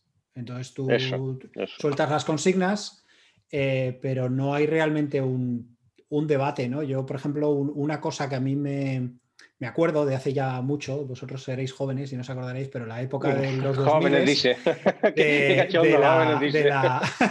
De, la, de, cuando se hablaba de las leyes de educación, ¿verdad? Eh, no sé si os acordáis. Eh, que hablamos de las leyes de educación, pues allá por el 2004, 2005 y tal, que vamos a hacer porque la LOGSE, pues bueno, no ha resultado todo lo buena que queríamos y entonces pues vamos a ver cómo le damos a esto una vuelta y tal y cual. Y entonces eh, se proponían cosas, pero al final resultaba siendo que si querías que hubiese asignatura de, si se valorase la, asignatura de, de religión para selectividad o no. Y al final era eso, o sea, no era vamos a ver cómo conseguimos que la gente tenga menos fracaso escolar con unas medidas de no sé cuánto, o vamos a conseguir cómo subir el nivel para que los mejores lleguen a más eh, eh, ritmos, o vamos a cambiar la universidad. No, era universidad de religión, ¿cuenta para, selectividad o no? Educación para la ciudadanía. Y, eran cosas de ese estilo, son cosas como muy... Em, detalles en los cuales se concentra todo, ¿no? hay un, hay un relato que, es muy interesante eh, que se llama, em, ¿cómo se llama? Sorted by eh, Controversial, ¿no? Eh, ordenado por polémico. ¿Vale? Es un relato de ciencia ficción, pero es dolorosamente real, que lo que se basa es que crean como un sistema de inteligencia artificial en el cual sacan em, cosas muy, muy cortas, prácticamente frases, en las cuales tú la ves y dices, esto es totalmente verdadero o falso, ¿no? Tú la ves y dices, bueno, es una frase totalmente natural. Y cuando te pones a hablar con gente, te empiezas a dar cuenta que lo que tú piensas que es verdadero, el otro piensa que es totalmente falso. Y son tan controvertidas que la gente termina a, puñetazos, a puñetazos limpio, ¿no? eso, es Twitter, ¿eh? eso es Twitter. Efectivamente, no, es totalmente Twitter. Entonces, hay cosas esas, te pone algunos ejemplos, o sea, e, está escrito creo que es en el 2017, 2018, ¿no? Y entonces, pues te pone, por ejemplo, que el tema del eh, Kaepernick, el, quarterback este que se arrodillaba en vez de estar de pie, y montado, o sea, para Estados Unidos, pues, pues eso, ¿no? El hecho de una persona que luego lo piensas y dices, pues es un poco una tontería, ¿no? O sea, no es como para que se monte un gran debate nacional sobre eso, pero es suficiente como para que la gente pues, pues se enfrente, ¿no? O sea, una cosa como muy, muy simple. Entonces, al final, todos los argumentos se terminan reduciendo a asignatura de religión. Y entonces la gente que está a favor, a favor, y la gente que está en contra, en contra. Y no hay verdaderamente un, ámbito un poco, una conversación un poco más amplio que eso. Pero es que es eso. Es que es Y yo entiendo que ese sueño es totalmente inviable y es imposible, pero es lo, es lo que no, pasa. No, no, no. Si, yo, yo participé de esa ensoñación, o sea, quiero decir que no, no me parece con fecha, quiero decir, suscribo lo que dije con la fecha debajo, como dice Sabater. Em, lo que pasa es que creo que, que a día de hoy se me queda... O sea, creo que el problema que tenemos actualmente, o sea, el debate público hoy significa un desacuerdo moral. La razón por la que estamos manejando permanentemente consignas y ahora llega el momento de que el otro campo, la otra parte del campo, desarrolle sus propias consignas para moralizar el debate. O sea, eso es lo que, lo que vamos a ver ahora. la izquierda, vamos a decirlo así, ha moralizado el debate, tiene una visión moral, eh, hay un desacuerdo moral eh, alrededor de, de, varios asuntos que no se quedan ya circunscritos en los acuerdos eh, reflejados en la democracia liberal, que se pactaron, y por lo tanto hay cosas que se están desbordando del tarro. ¿Vale? Y es normal. Hay que aceptar que la política es el, es el terreno donde se juega ese desencuentro moral. ¿Cuál es el problema que tenemos en España? Que es lo que yo creo que es una casuística específica y particular que nos eh, endurece un poquito las cosas que no hay una élite que de alguna manera mm, haga de cámara de, bueno, vale, esto va por aquí, pero nosotros tenemos una cierta visión aristocrática, una cierta visión, eh, no sé cómo decirlo, de, protección de, la comunidad, de lo comunitario, instituciones. Nobleza obliga. Bueno, pues, eh, pero, pero, ojo, es que lo hemos hablado ya en el confinamiento, es que, vamos, ni la universidad, ni la iglesia, no hay nada. Es decir, ¿qué, hay fuera del debate político hoy? Si es todo política. Porque no hay posibilidad de establecer, no hay instituciones de la sociedad civil, no hay nada. Y ojo, eso no es solo culpa de los partidos políticos, también es culpa de, que España es el país de Europa con menor tasa de afiliación social y que o sea, tradicionalmente somos un país muy poco dado al, esfuerzo colectivo, ¿vale? No voy a hacer bromas sobre palear nieve. Eh, además, con dos andaluces delante. Es decir, no... Eh, Tres andaluces porque yo soy nacido en Sevilla, o sea que. ¡Bueno! Oh, bueno, bueno. bueno. Tenemos rodeadas Más menos. ¿Alguna habéis cobrado el PER alguna vez? No. No, yo soy de Madrid realmente, pero como buen madrileño no nací, no nací en Madrid, nací en Sevilla. Eh, pero, pero no, o sea, Victoriano, nunca has cobrado el PER ni. ¿Qué va? Si yo me vine a estudiar la carrera de Madrid y ya no, no, he llegado a trabajar en Andalucía. Hostia, ¿sabéis qué, eh, qué, es lo que me ha conllevado más hate con muchísima diferencia? Cuando me puse, o sea, mira que me he metido con, los propietarios de Thermomix, me he metido con la gente con los relojes. Con los murcianos en lugar de con los andaluces, que con los murcianos todo el mundo está acostumbrado a que se Hostia, pues se me ocurre hacer bromas de andaluces, tío, y como tenéis tantísimo tiempo libre, no, paran de llegarme, o sea, no paran de llegarme mensajes. O sea, no, pero, o sea, esto es, eh, esto no sé si, no sé si sabéis que yo, es una cosa que comprobé yo tenía una Xbox eh, hace muchos años con el live, o sea, con la cosa esta de jugar online y tal. Y entonces, pues había igual algún día que te ponías malo o que pasaba cualquier cosa, yo qué sé, y que te quedabas en casa, ¿no? Y conectabas la consola igual a las 11 de la mañana. Y oye, tío, es que como te ponías unos cascos para jugar en el, en el online, o sea, andaluces. O sea, pero no parar. Qué cabrón. Estoy, ahí, ¿eh? estoy ahí, ahí, ¿eh? O sea, estoy ahí, ahí. A mí me llama mucha atención en Twitter que estoy viendo ahora un movimiento de andalucismo acojonante, que yo eso no lo había visto nunca. Hay incluso andalucistas granadinos, que eso es una cosa, vamos. o sea, pero andalucismo del estilo al nuevo partido de la chica esta de, ¿cómo es? Teresa ha sido, Teresa Rodríguez. Adelante Andalucía. Es una cosa de un rollo así como así, un cierto, cierto sentimiento andalucista, ¿no? De casi independentista, yo diría. Que es raro en, en, Granada, ¿sabes? Porque en Granada había hasta un partido regionalista por la independencia, Andalucía Oriental, ¿sabes? Decía, un, decía un amigo mío que tiene una, Paco Fox, tiene un, tiene un, blog y eso, que él es, él es de Algeciras, que cualquier cosa nacionalista que aplicado a Andalucía cause risa, quiere decir que desmontas cualquier cosa, cualquier promesa del nacionalismo, si la aplicas a Andalucía y entonces te hace gracia y dices, no, es que no, no tienes no, pero, pero, ojo, ojo, ojo, ¿habéis, Visto, ¿Habéis visto el manifiesto del Partido Nuevo de Teresa? Es, es, es, muy, es muy risible. Mm, yo creo que han hecho ahí un corta pega de todo lo que mm, tiene que sonar bien. Eh, y bueno, es, tremendo. Además, Andalucía nunca se, ha señalado por ser una, nación que, perdón, una región que busque ser nación. histórica, joder.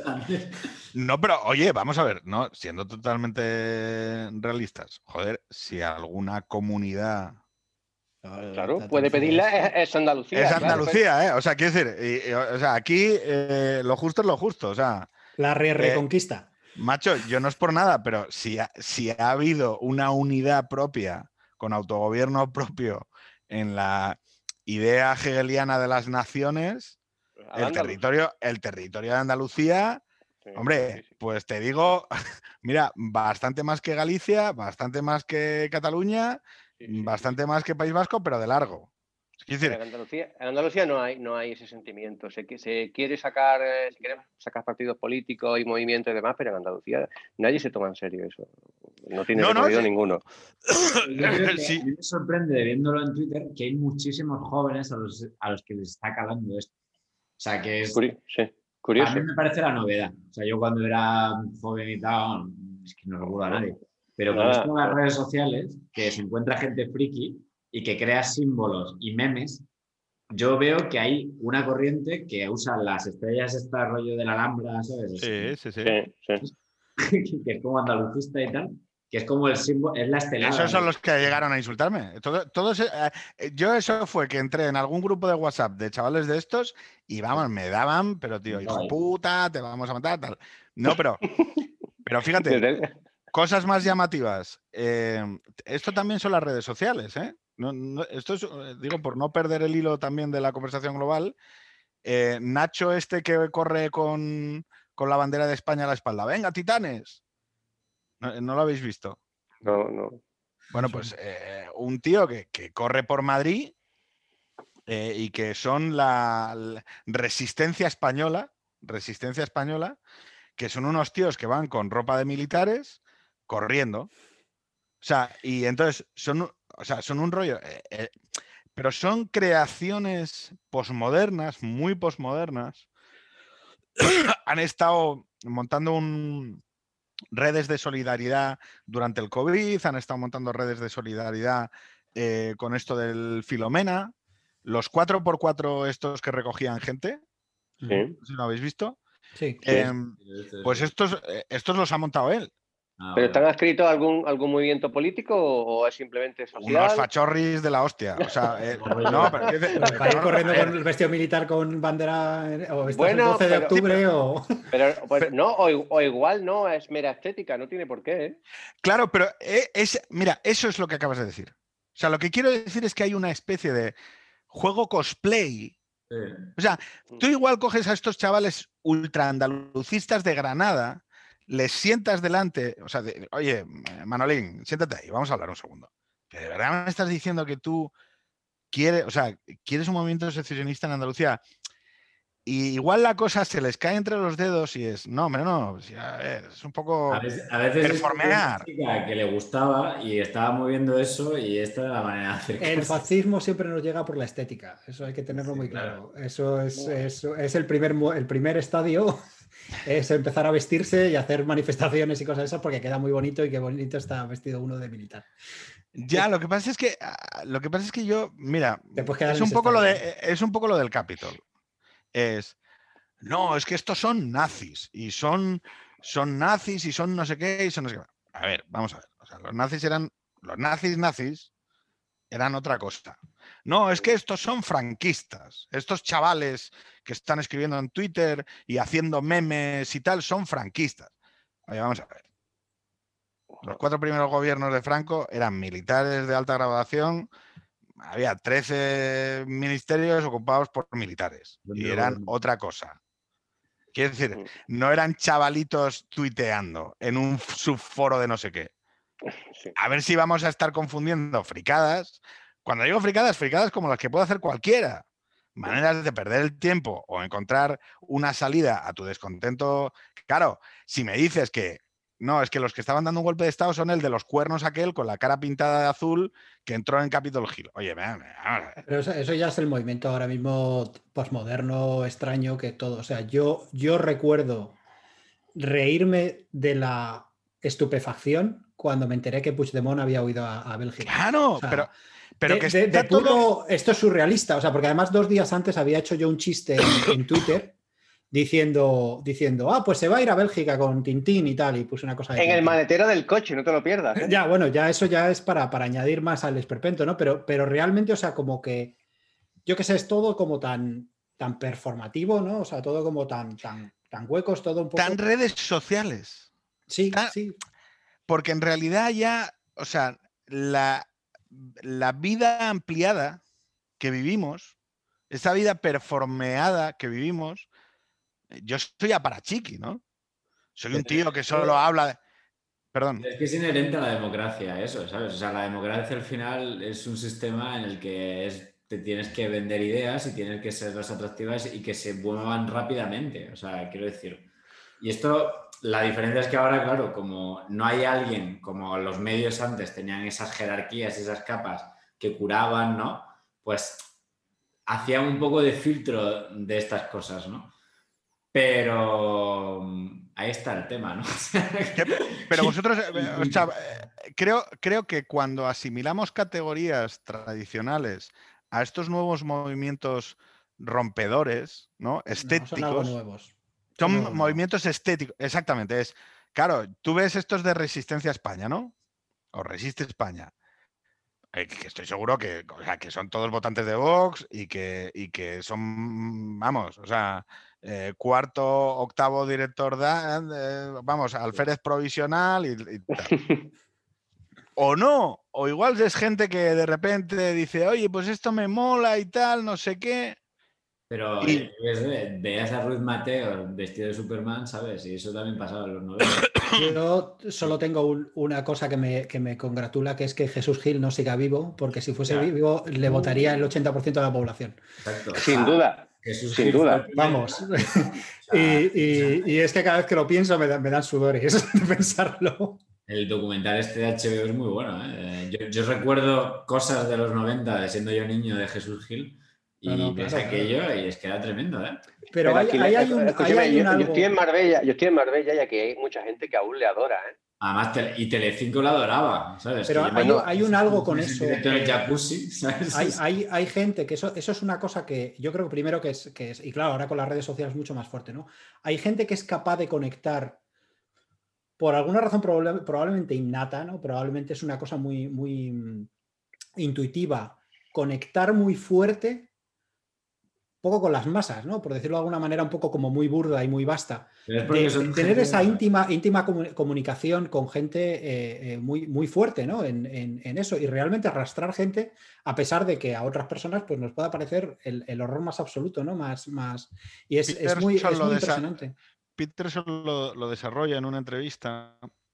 Eh, ¿Sabéis que es psicólogo social? No, es. Ah, bueno. Él su, una parte de su campo de estudio es sobre la psicología de masas y Hitler. Y él lo que dice, esto que estás diciendo tú, es que Hitler lo aprende haciendo discursos cada noche en las tabernas.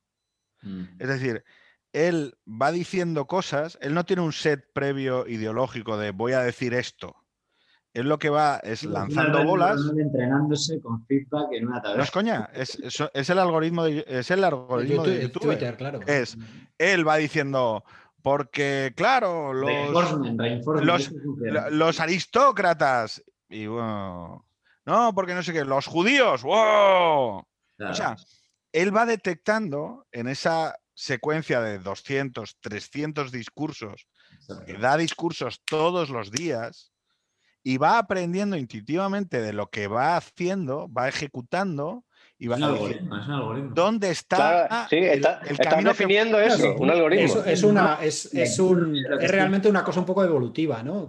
claro, pero es que esto es lo gordo. O sea, quiero decir, en el fondo, eso se supone que es súper democrático, ¿no? Porque es descubrir lo que la gente quiere de verdad. Bueno, bueno, porque es lo que. Lo, menudo, melón, has abierto, ¿eh? No, porque. No, no, ojo. Es que la democracia liberal tiene un fortísimo componente aristocrático. Es que por eso la democracia liberal sin élites que hagan de contrapeso fracasa y se convierte en otra cosa. y ojo, la democracia representativa es eso, ¿no? y se convierte en otra cosa, ojo, ojo, se convierte en otra cosa voto a voto, ¿eh? Que nadie se equivoque no por la fuerza. O sea, que nadie se equivoque. Cuando la democracia liberal abandona su componente aristocrático. Es populismo. Bueno, todo es populismo. Pero si no hay una élite, si no hay una élite que diga, oye, con Podemos no, con Bildu no, con, con eh, no vamos a, sacar a los secesionistas de, de la cárcel. El Brexit, mira el Brexit. Entonces, ojo, lo que, lo que pasa es que la gente empieza a poner voto a voto porque no es verdad, no hay, una, no hay un espíritu colectivo que vaya hacia los mejores impulsos. Como decía Cantor, la libertad se parece mucho más a, mm, a Benidorm que al, que al ágora griega de ideas. O sea, entonces, ojo, eh, cuando nosotros tenemos procesos donde sabemos que eso eh, hablábamos antes de Hitler o, de los, o del surgimiento de los populismos. Los populismos requieren esencialmente de una cuestión, que es la pérdida de élites. Y la pérdida de... Esto es muy interesante, me gustaría desarrollar. ¿Y cómo, por qué se pierden las élites y qué mecanismos diseñas para que existan unas élites o emergen solas las élites? Mira, un, un proceso que se está dando de manera transnacional es el debilitamiento de las organizaciones políticas. El surgimiento de oportunistas que hackean las organizaciones y se las quedan. En base a procesos rupturistas. Es Sánchez, es Boris Johnson, es Trump, eh, pero vamos, quiero decir que, Sanders estuvo a esto de ganar en el Partido Demócrata. Y, antes de eso, ¿por qué no pasaba? Porque no existía porque no hay... y las bases no las podían controlar. Para mí, porque el, o sea, yo te digo, o sea, es que esto más o menos lo, he dejado escrito en un artículo. Nosotros, para que haya una élite, necesitamos una clase, necesitamos una clerecía que viva y sienta que su destino económico, social, familiar, personal, está ligado al destino de una, nación. y un control de la comunicación, y un control de la comunicación. Porque la, nación es la, la nación es la comunidad de bienes. Mm. Y yo, o sea, tendremos que aceptar que la clerecía moderna, que es una triada entre periodistas, académicos y profesiones socioculturales, se ha depauperado. Y entonces, claro, yo soy la clase media em, eh, empobrecida bajo mis expectativas, porque en realidad no, o sea, no son pobres. Quiero decir, no están en Móstoles eh, mm, pasando las putas, ¿no? o sea, están, igual son herederos de una vivienda de clase media, o sea, no sé si me explico. El problema que ellos tienen es que ellos se perciben como perdedores. Y luego el set de valores que se incorpora en toda la teoría crítica de la izquierda desde los años 70, que es la idea de el otro. El otro es las naciones sin Estado, las orientaciones de género, eh, sexualidades divergentes, la mujer, las orientaciones sexuales como minorías de, movilización. Esto, este otro necesita un enemigo. ¿Y quién es el enemigo? Pues, digámoslo claramente, el padre de familia, heterosexual, que lleva a sus hijos en una furgoneta diésel, eh, que decide, o sea, hay una especie de dialéctica de confrontación contra los esquemas tradicionales, porque se deduce que esconden estructuras de dominación, y entonces hay un proceso doble, es no lo puedo tener, no puedo tener casa, coche, pareja e hijos, vivo en una precariedad laboral, económica, em, sentimental y familiar bestial, y entonces produzco un fenómeno no, de autorracionalización de que uno, no lo quiero, o sea, no, no, no lo quiero, y además no lo quiero y es malo. Entonces, ¿qué es lo que sucede hoy? y lo podéis ver en vuestro grupo de amigos. Las conversaciones de la gente normal están en a dónde voy a llevar a los críos al cole, la vida normal y demás, y todo el debate público, político y demás, están cuestiones cada vez más estrambóticas, que no afectan a, a las clases medias. Decía Andrés, claro, requiere de un control.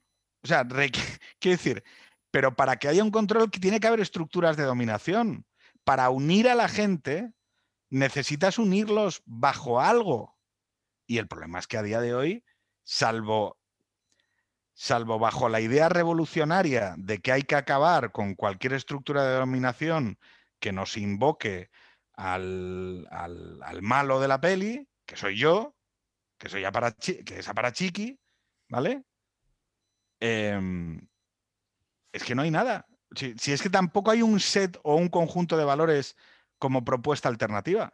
No hay, proyecto común, ¿no? Yo diría que es, muy difícil para mucha gente hacer un proyecto común en el cual dice, bueno, pues vamos a intentar tirar de esto, ¿no?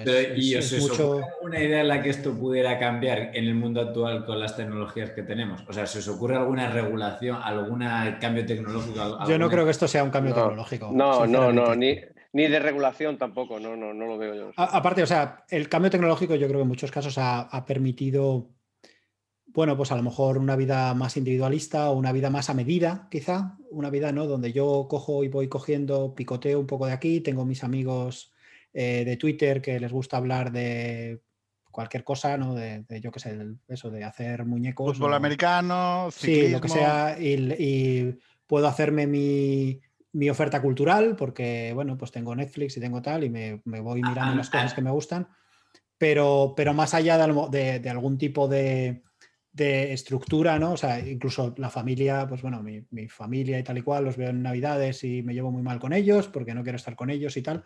Entonces parece como que la gente se va un poco como encerrando en sí misma. Perdón, me, voy, me voy en Navidades con mi familia y estoy en Twitter. Sí, y estoy metiéndome con ellos. Yo creo, yo tengo una esperanza. Yo creo que la ciencia se ganó eh, a, la, sociedad porque, porque hizo cosas que, se veían, que tenían un impacto y que eran predecibles, ¿no? O sea, crear unas vacunas, unas historias como ahora a lo mejor lo están consiguiendo y demás, ¿no? Luego se ha deteriorado por otras historias y demás, pero yo diría que la ciencia hoy día es, tiene una autoridad en la sociedad, ¿no? Yo, yo creo que una de las promesas que pueden cambiar muchas cosas de devolver una élite intelectual y demás que tenga poder de influenciar en la sociedad a nivel sociológico, creo que es en que lo que llamamos ahora ciencias sociales, que vienen de economistas y demás, que han perdido muchísimo prestigio, además que ver en, las crisis económicas y demás. No me digas, ¿quieres traer politólogos a la política? No, yo creo, no. Spoiler, sale mal. No, no, no, no. Welcome to 2012. No, yo creo que esto conecta, no, escucha, yo creo que esto conecta con el debate original que teníamos, que es con la oportunidad de todo esto de los rollos de tener grandes datos muy buenos. O sea, yo creo que China tiene una oportunidad increíble que vamos a ver cómo la maneja, que sigue recolectando todos estos datos de sus ciudadanos y demás. Spoilers Entender cosas muy complejas, ¿no? Y hacer cosas que luego de verdad funcionen y en la gente diga. Yo creo que una guerra, una guerra buena, en la que haya un par de militares que hagan buenas campañas y a la vuelta los presentamos a las elecciones y mayoría absoluta. un, cirujano de hierro. Victoriano, tú, tú tienes mucho, mucha fe en los datos, pero lo estamos viendo que hoy en día los datos no son nada. Claro, porque los, son los, los famosos. O sea, quiero decir, no, sabemos, no, no, no, no porque tengan poca calidad. Los crímenes. ¿Cómo, no, sabemos la... O sea, ¿cómo, ¿cómo, vamos a hacer? Pero, pero por ejemplo, una, una cosa que sí que pasa en China. actual y decirle a la gente que vamos a hacer diseñar políticas públicas para que el mundo funcione mejor, si no tenemos, si no hay una manera realmente a mí me dices que quieres diseñar, a mí me dices que quieres diseñar políticas públicas y ya agarro la pistola. a ver, a ver, chaval, por este pueblo pasaron antes 20 timadores como tú. No, es verdad, no es verdad, y lo sabes, o sea, de facto, no es verdad, o sea, sabéis de facto que hay un montón, las poquitas cosas que se van pudiendo hacer con cosas que se saben de datos, van, van teniendo resultados. Y yo estoy Pero ese es el back office de la política, Victoriano. Yo lo, que, lo, que, lo que estamos hablando es de dos cosas. La mayoría, perdón. no, un segundo, un segundo, un segundo. La población no tiene por qué participar. Es más, yo creo que ya somos lo suficientemente mayores como para saber que todo ese argumento científico en el tránsito público acaba siendo argumento de parte. Entonces, sí eso, los datos, la ciencia, mm, la, el mejor, la mejor información debe estar en el proceso político, en manos de los políticos y de quienes diseñan las políticas públicas, pero hacerlo pasar por tránsito de decisión política a la cual el elector tenga que prestar atención es fullería. Oye, yo, lo he visto, o sea, lo he visto con mis propios ojos, o sea, se utiliza como fullería. es decir, si la ciencia, si la ciencia permite que haya un tío como Pau Mariclose diciendo que la ciencia científica y que la evidencia científica dice que el alto comisionado no sé qué, no sé qué más, oye, mira, no, vamos a ver. No, porque es que entonces, entonces estamos jodiendo dos cosas en el camino. Dos, el prestigio de la ciencia ante el electorado y luego el hecho de que a ver si la gente va a creer que hacer políticas públicas es este prostíbulo. No. ojo, es que, es, que es que a ver si la gente cree que después de, lo que ha de lo que ha sucedido, todos salimos puros y virginales. O sea, a mí me da pereza, me da perceguera volver otra vez a repetir el, no, te lo digo a ti, ¿eh? o sea, lo digo que aquí como hay algunos que tenemos algún, alguna inversión emocional hecha en este tema, es, mira, no, en la arena política la dirimen los políticos. Y luego el político tendrá en su back office gente lista, técnicos y lo que quieras. Pero... Yo estoy muy de acuerdo en que, uno, las ideologías y las políticas existen y existirán por el hecho de que cada una defiende a una tribu y hay ciertas políticas que van a no beneficiar a una tribu versus a la otra. O sea, no hay cosas que optimicen el beneficio de todo el mundo. Eso es una ilusión que cualquiera que sepa un poco de teoría de juegos y tal sabe. O sea, va a haber cosas que si quieres que unos estén mejor, otros van a estar un poco peor. ya, pero el problema ah, que tenemos, y yo creo que es un problema que, pasa ahora, además me acuerdo que, lo hablaba con una amiga mía que es, que es eh, libanesa. Y luego quiero dar la solución, ¿eh? de que yo sí creo que hay una solución. me, contaba que en, Líbano, lo, como se organizan los partidos políticos, ¿vale? Tú tienes, eh, en Líbano hay un montón de religiones, ¿vale? Y tienes varios tipos de musulmanes, varios tipos de cristianos y tal. Como se organizan los, los, partidos políticos es, tú tienes el partido... Líbano como la guerra del Líbano, ¿quieres decir? Sí, sí, Líbano como el, país que, el país que está pegado... O sea, lo vas a poner como ejemplo de... No, no, pero, pero por, una, por una cosa que yo creo que viene muy al, al caso, que es eh, tú tienes el partido musulmán chi, el, partido musulmán suní, el, partido cristiano maronita. voy a mirar cuándo fue la última guerra del Líbano. En, 2000 y algo. Eh, entonces, el, problema que tienes ahí es que cuando votan. Sigue contándonos esa experiencia de éxito. No, no es una experiencia de éxito, es una experiencia al revés, que, creo que es muy mala. Lo que pasa con eso es que tú tienes unos partidos políticos que son identitarios 100%, ¿vale? Uno no cambia de religión habitualmente, ¿vale? Entonces, tu partido puede ser el más corrupto del mundo, pero cuando se presente y vas a votar, dices, yo soy cristiano maronita, ¿voy a votar a los musulmanes? Pues no. ¿Voy a votar a la otra secta? No, voy a votar a los Claro, son unos cabrones, pero son mis cabrones. Claro, y entonces, ¿qué es lo que pasa? Que tienes un algo totalmente estanco. A no ser que cambien los números de la gente, ¿vale? A no ser que de repente los ah. unos tengan, se dediquen a, tener más o que a otros les pase cualquier cosa, los números son los que hay. Si tú vas otra vez a las elecciones y repites elecciones, tienes los mismos números, porque no hay forma de cambiarlo. ¿Qué pasa? Corrupción absolutamente rampante. Por, por, por constitución, el, presidente tiene que ser de una, de una religión y el primer ministro de otra. Por eso siempre habrá fascistas. Porque no, de otra, sino de una en particular. Me parece que el, presidente tiene que ser cristiano y el, y el primer ministro tiene que ser musulmán. Entonces, eso crea muchas tensiones porque es identitario 100%. Si nos acercamos a eso. toda, la democracia es así. O sea, quiero decir, es que es la gran cosa. Pero necesitas, necesitas conversaciones entre diferentes. Que yo pueda votar hoy a un Eso es, eso es una élite. Vamos a ver. Eh, dos cosas. Estamos aquí metiéndonos en un barrizal, pero vuelvo a repetir que es un tema en el cual yo creo que tengo una, tengo una propuesta para España, ¿eh? no, para otros sitios. vamos a ver. Luego ya seguimos para países del Oriente eh, España es un experimento. España es un experimento de, desnacionalización, eh, de profunda desnacionalización como respuesta al nacionalismo, al nacionalcatolicismo, eh, en donde se mueve el paradigma del gobierno de, de la dictadura durante 40 años.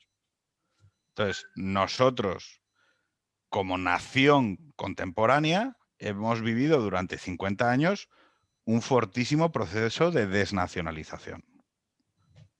Como los huecos se ocupan y los espacios vacíos no existen ni en política menos, ¿qué ha llevado eso? A la, a la creación de unas fortísimas identidades. Eh, pues unos dirán que son identidades nacionales iguales que la española y otros dirán, otros diremos que son identidades subnacionales que se subsumen dentro de eh, de la nación española. Eh, yo lo que creo es que en España el intento que tiene que venir ahora, la tirada de dados que tiene que venir ahora es la dialéctica entre una nacionalización española que cree un cuerpo de élites razonable como el que tiene mm, Francia o como el que tiene el Reino Unido o como el que tiene Alemania. Es decir, eso que es... categoría de clase en eso bestial. No, no. Eh, claro, es que no se puede querer todo. Mira, macho, esto es así. O sea, tenemos que entender una cosa. Eh, la vida son costes y beneficios. hemos intentado el proceso del patriotismo constitucional en España, lo hemos llevado hasta su última expresión, ha estado muy bien, nos ha costado 70.000 muertos en una crisis del COVID porque no había manera de organizarse con nada, ¿vale? Ha estado bien. Nos dieron un golpe de Estado en 2017 porque mm, eh, la, nación española es una cosa discutida y discutible. Eh, bueno, ya está. Ya, quiero decir, hasta, quiero decir, si yo lo, me ha parecido bien. O sea, de verdad, ojalá pudiéramos extenderlo 80 años más. El problema es que el modelo muestra síntomas de, agotamiento. ¿Por qué? Porque tú al final a elementos robustos identitarios, como los de los varonitas, menonitas, gumersindos, pues o pones los huevos encima de la mesa con una cuestión igual de irracional, irracional, aquí somos todos muy modernos, cosmopolitas, hablamos inglés, y eh, a nosotros no nos importan las cosas del, pueblo común, ¿no? Eso son cosas de, para gente inculta. Que también hay un poco, hay un rollito un poco de esto. Entonces, lo que, lo que, el gran déficit que tenemos en España, y ojo, que es muy probable que por cuestiones sociológicas y estructurales solo pueda venir del sur. Es decir, es una transformación política renacionalizadora de Despeñaperros para abajo y que eso cambie la visión sociopolítica que tenemos en la España de los últimos 40, 50 años. Es decir,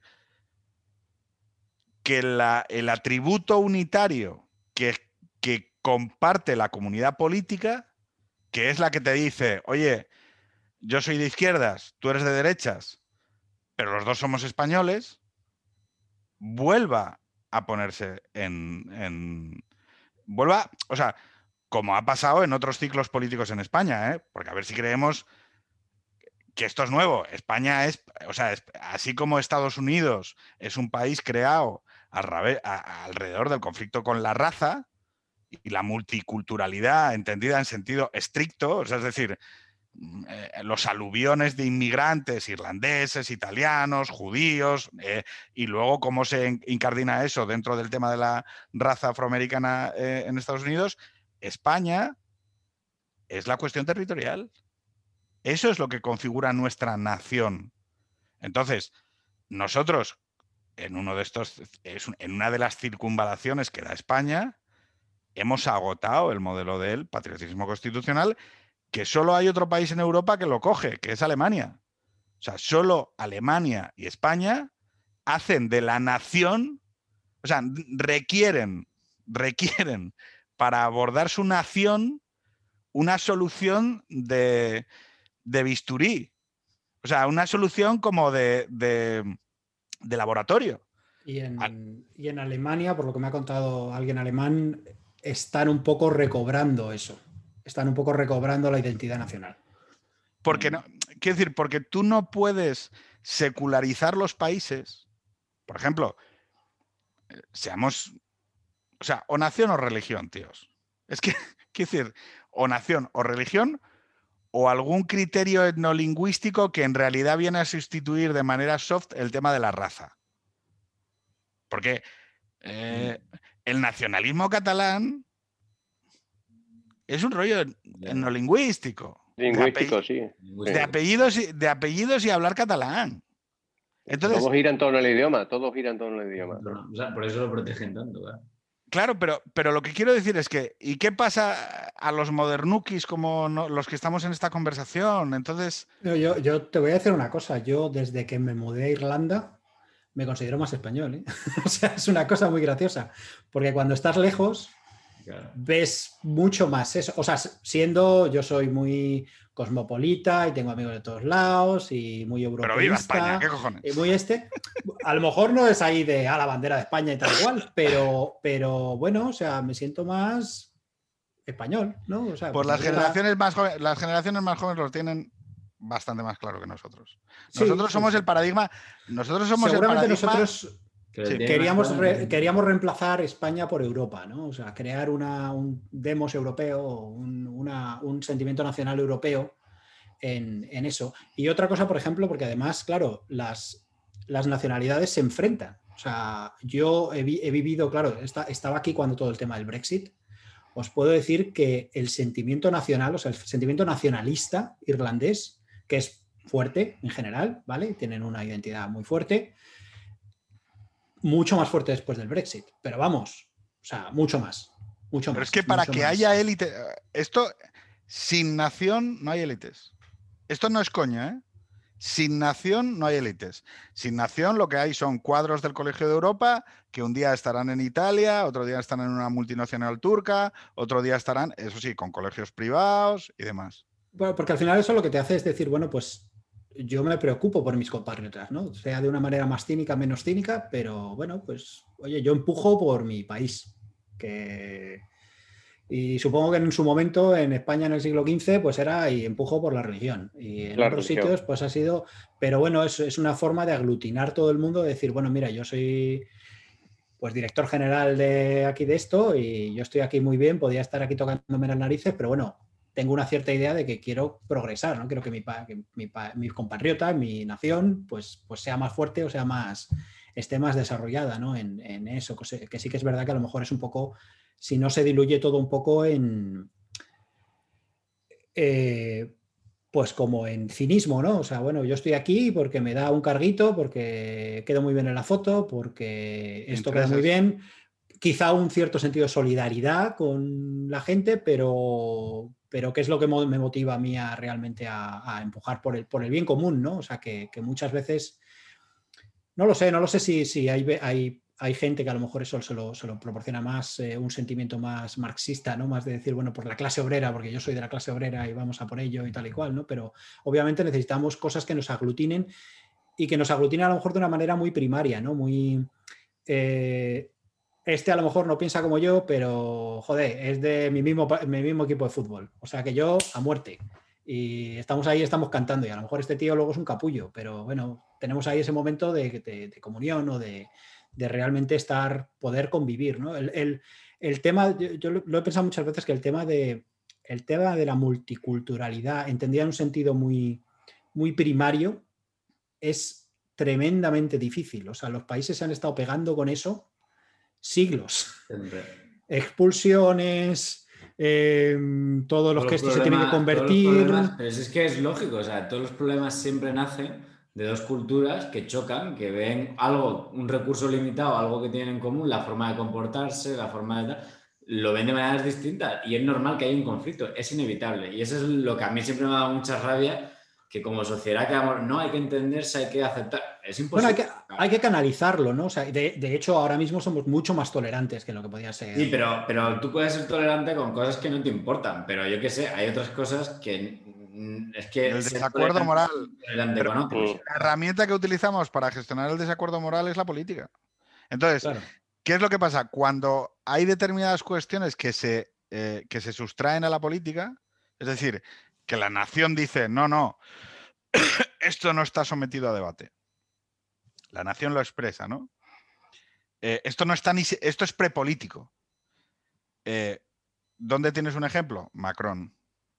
Macron, presidente de la República, dice, no, no, esto del Islam y la laicidad no es negociable. O sea, eh, esto está, o sea, es que yo ni, yo no lo puedo negociar.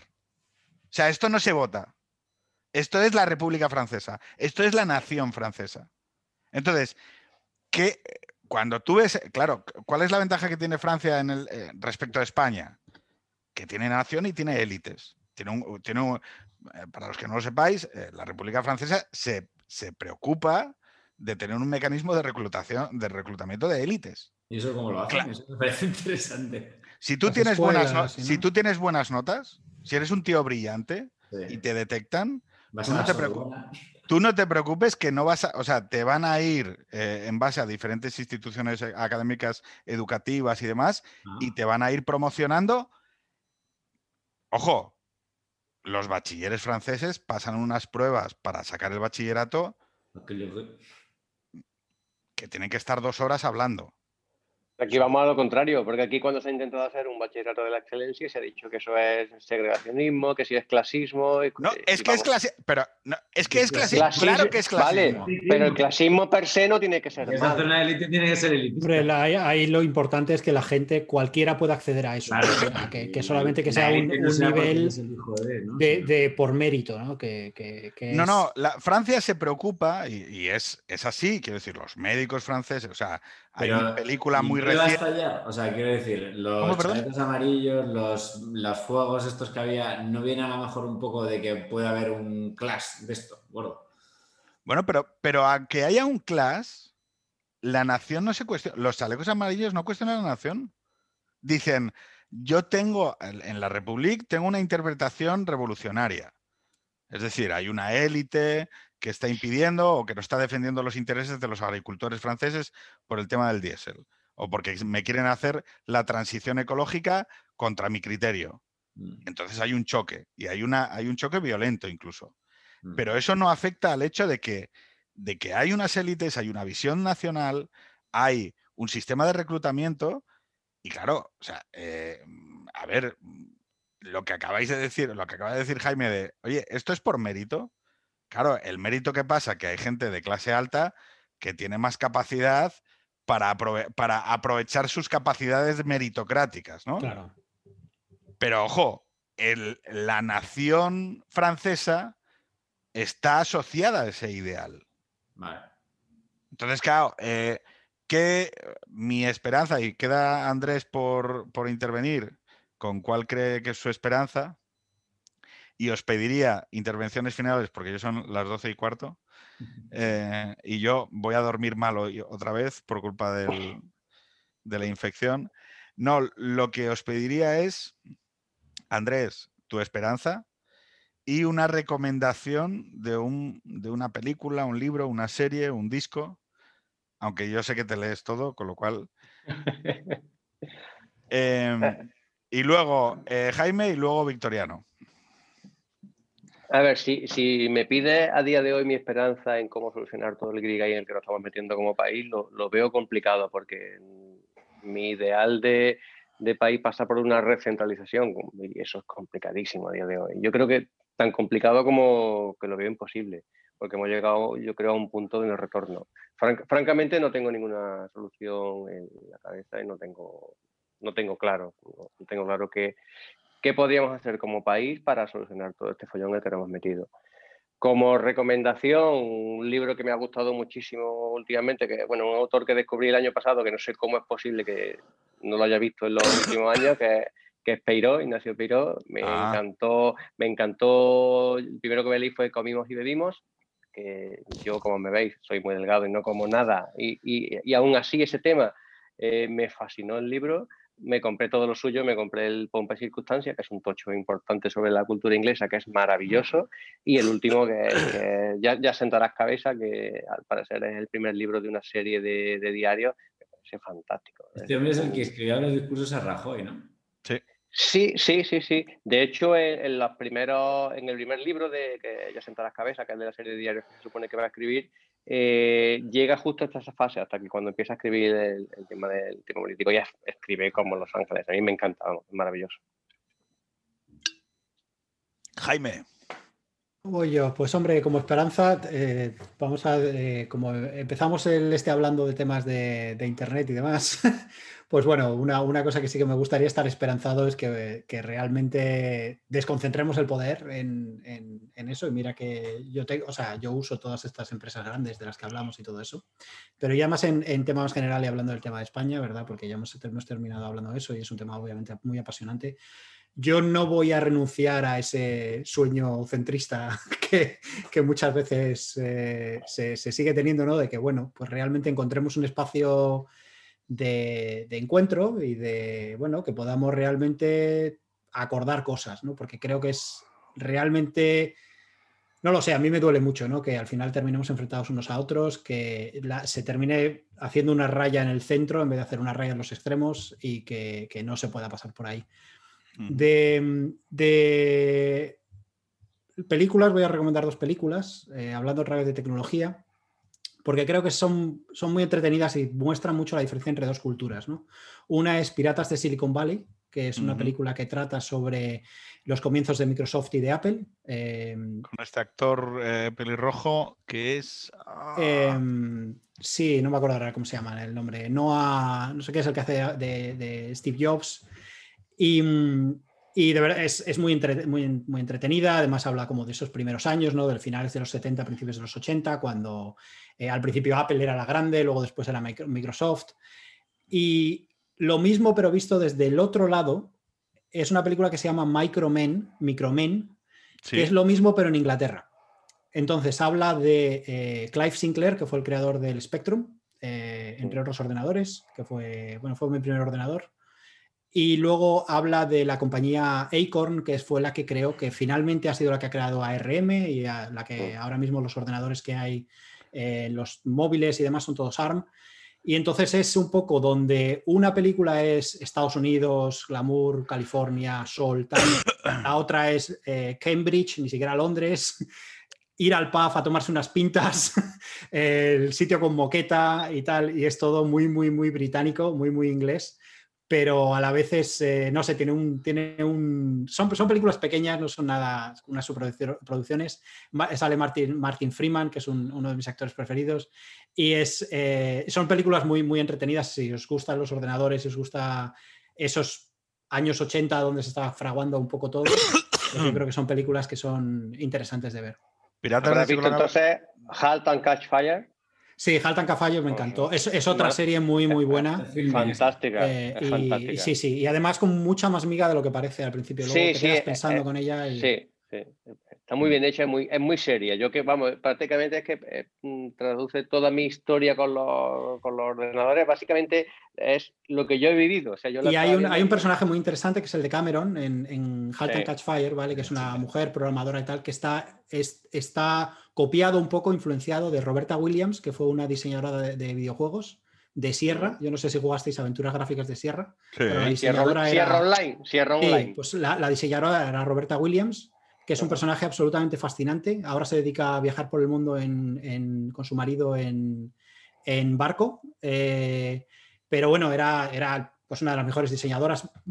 Forjó mucho el, lo que debe ser un diseñador de juegos, ¿vale? Yo que he trabajado en, videojuegos y demás.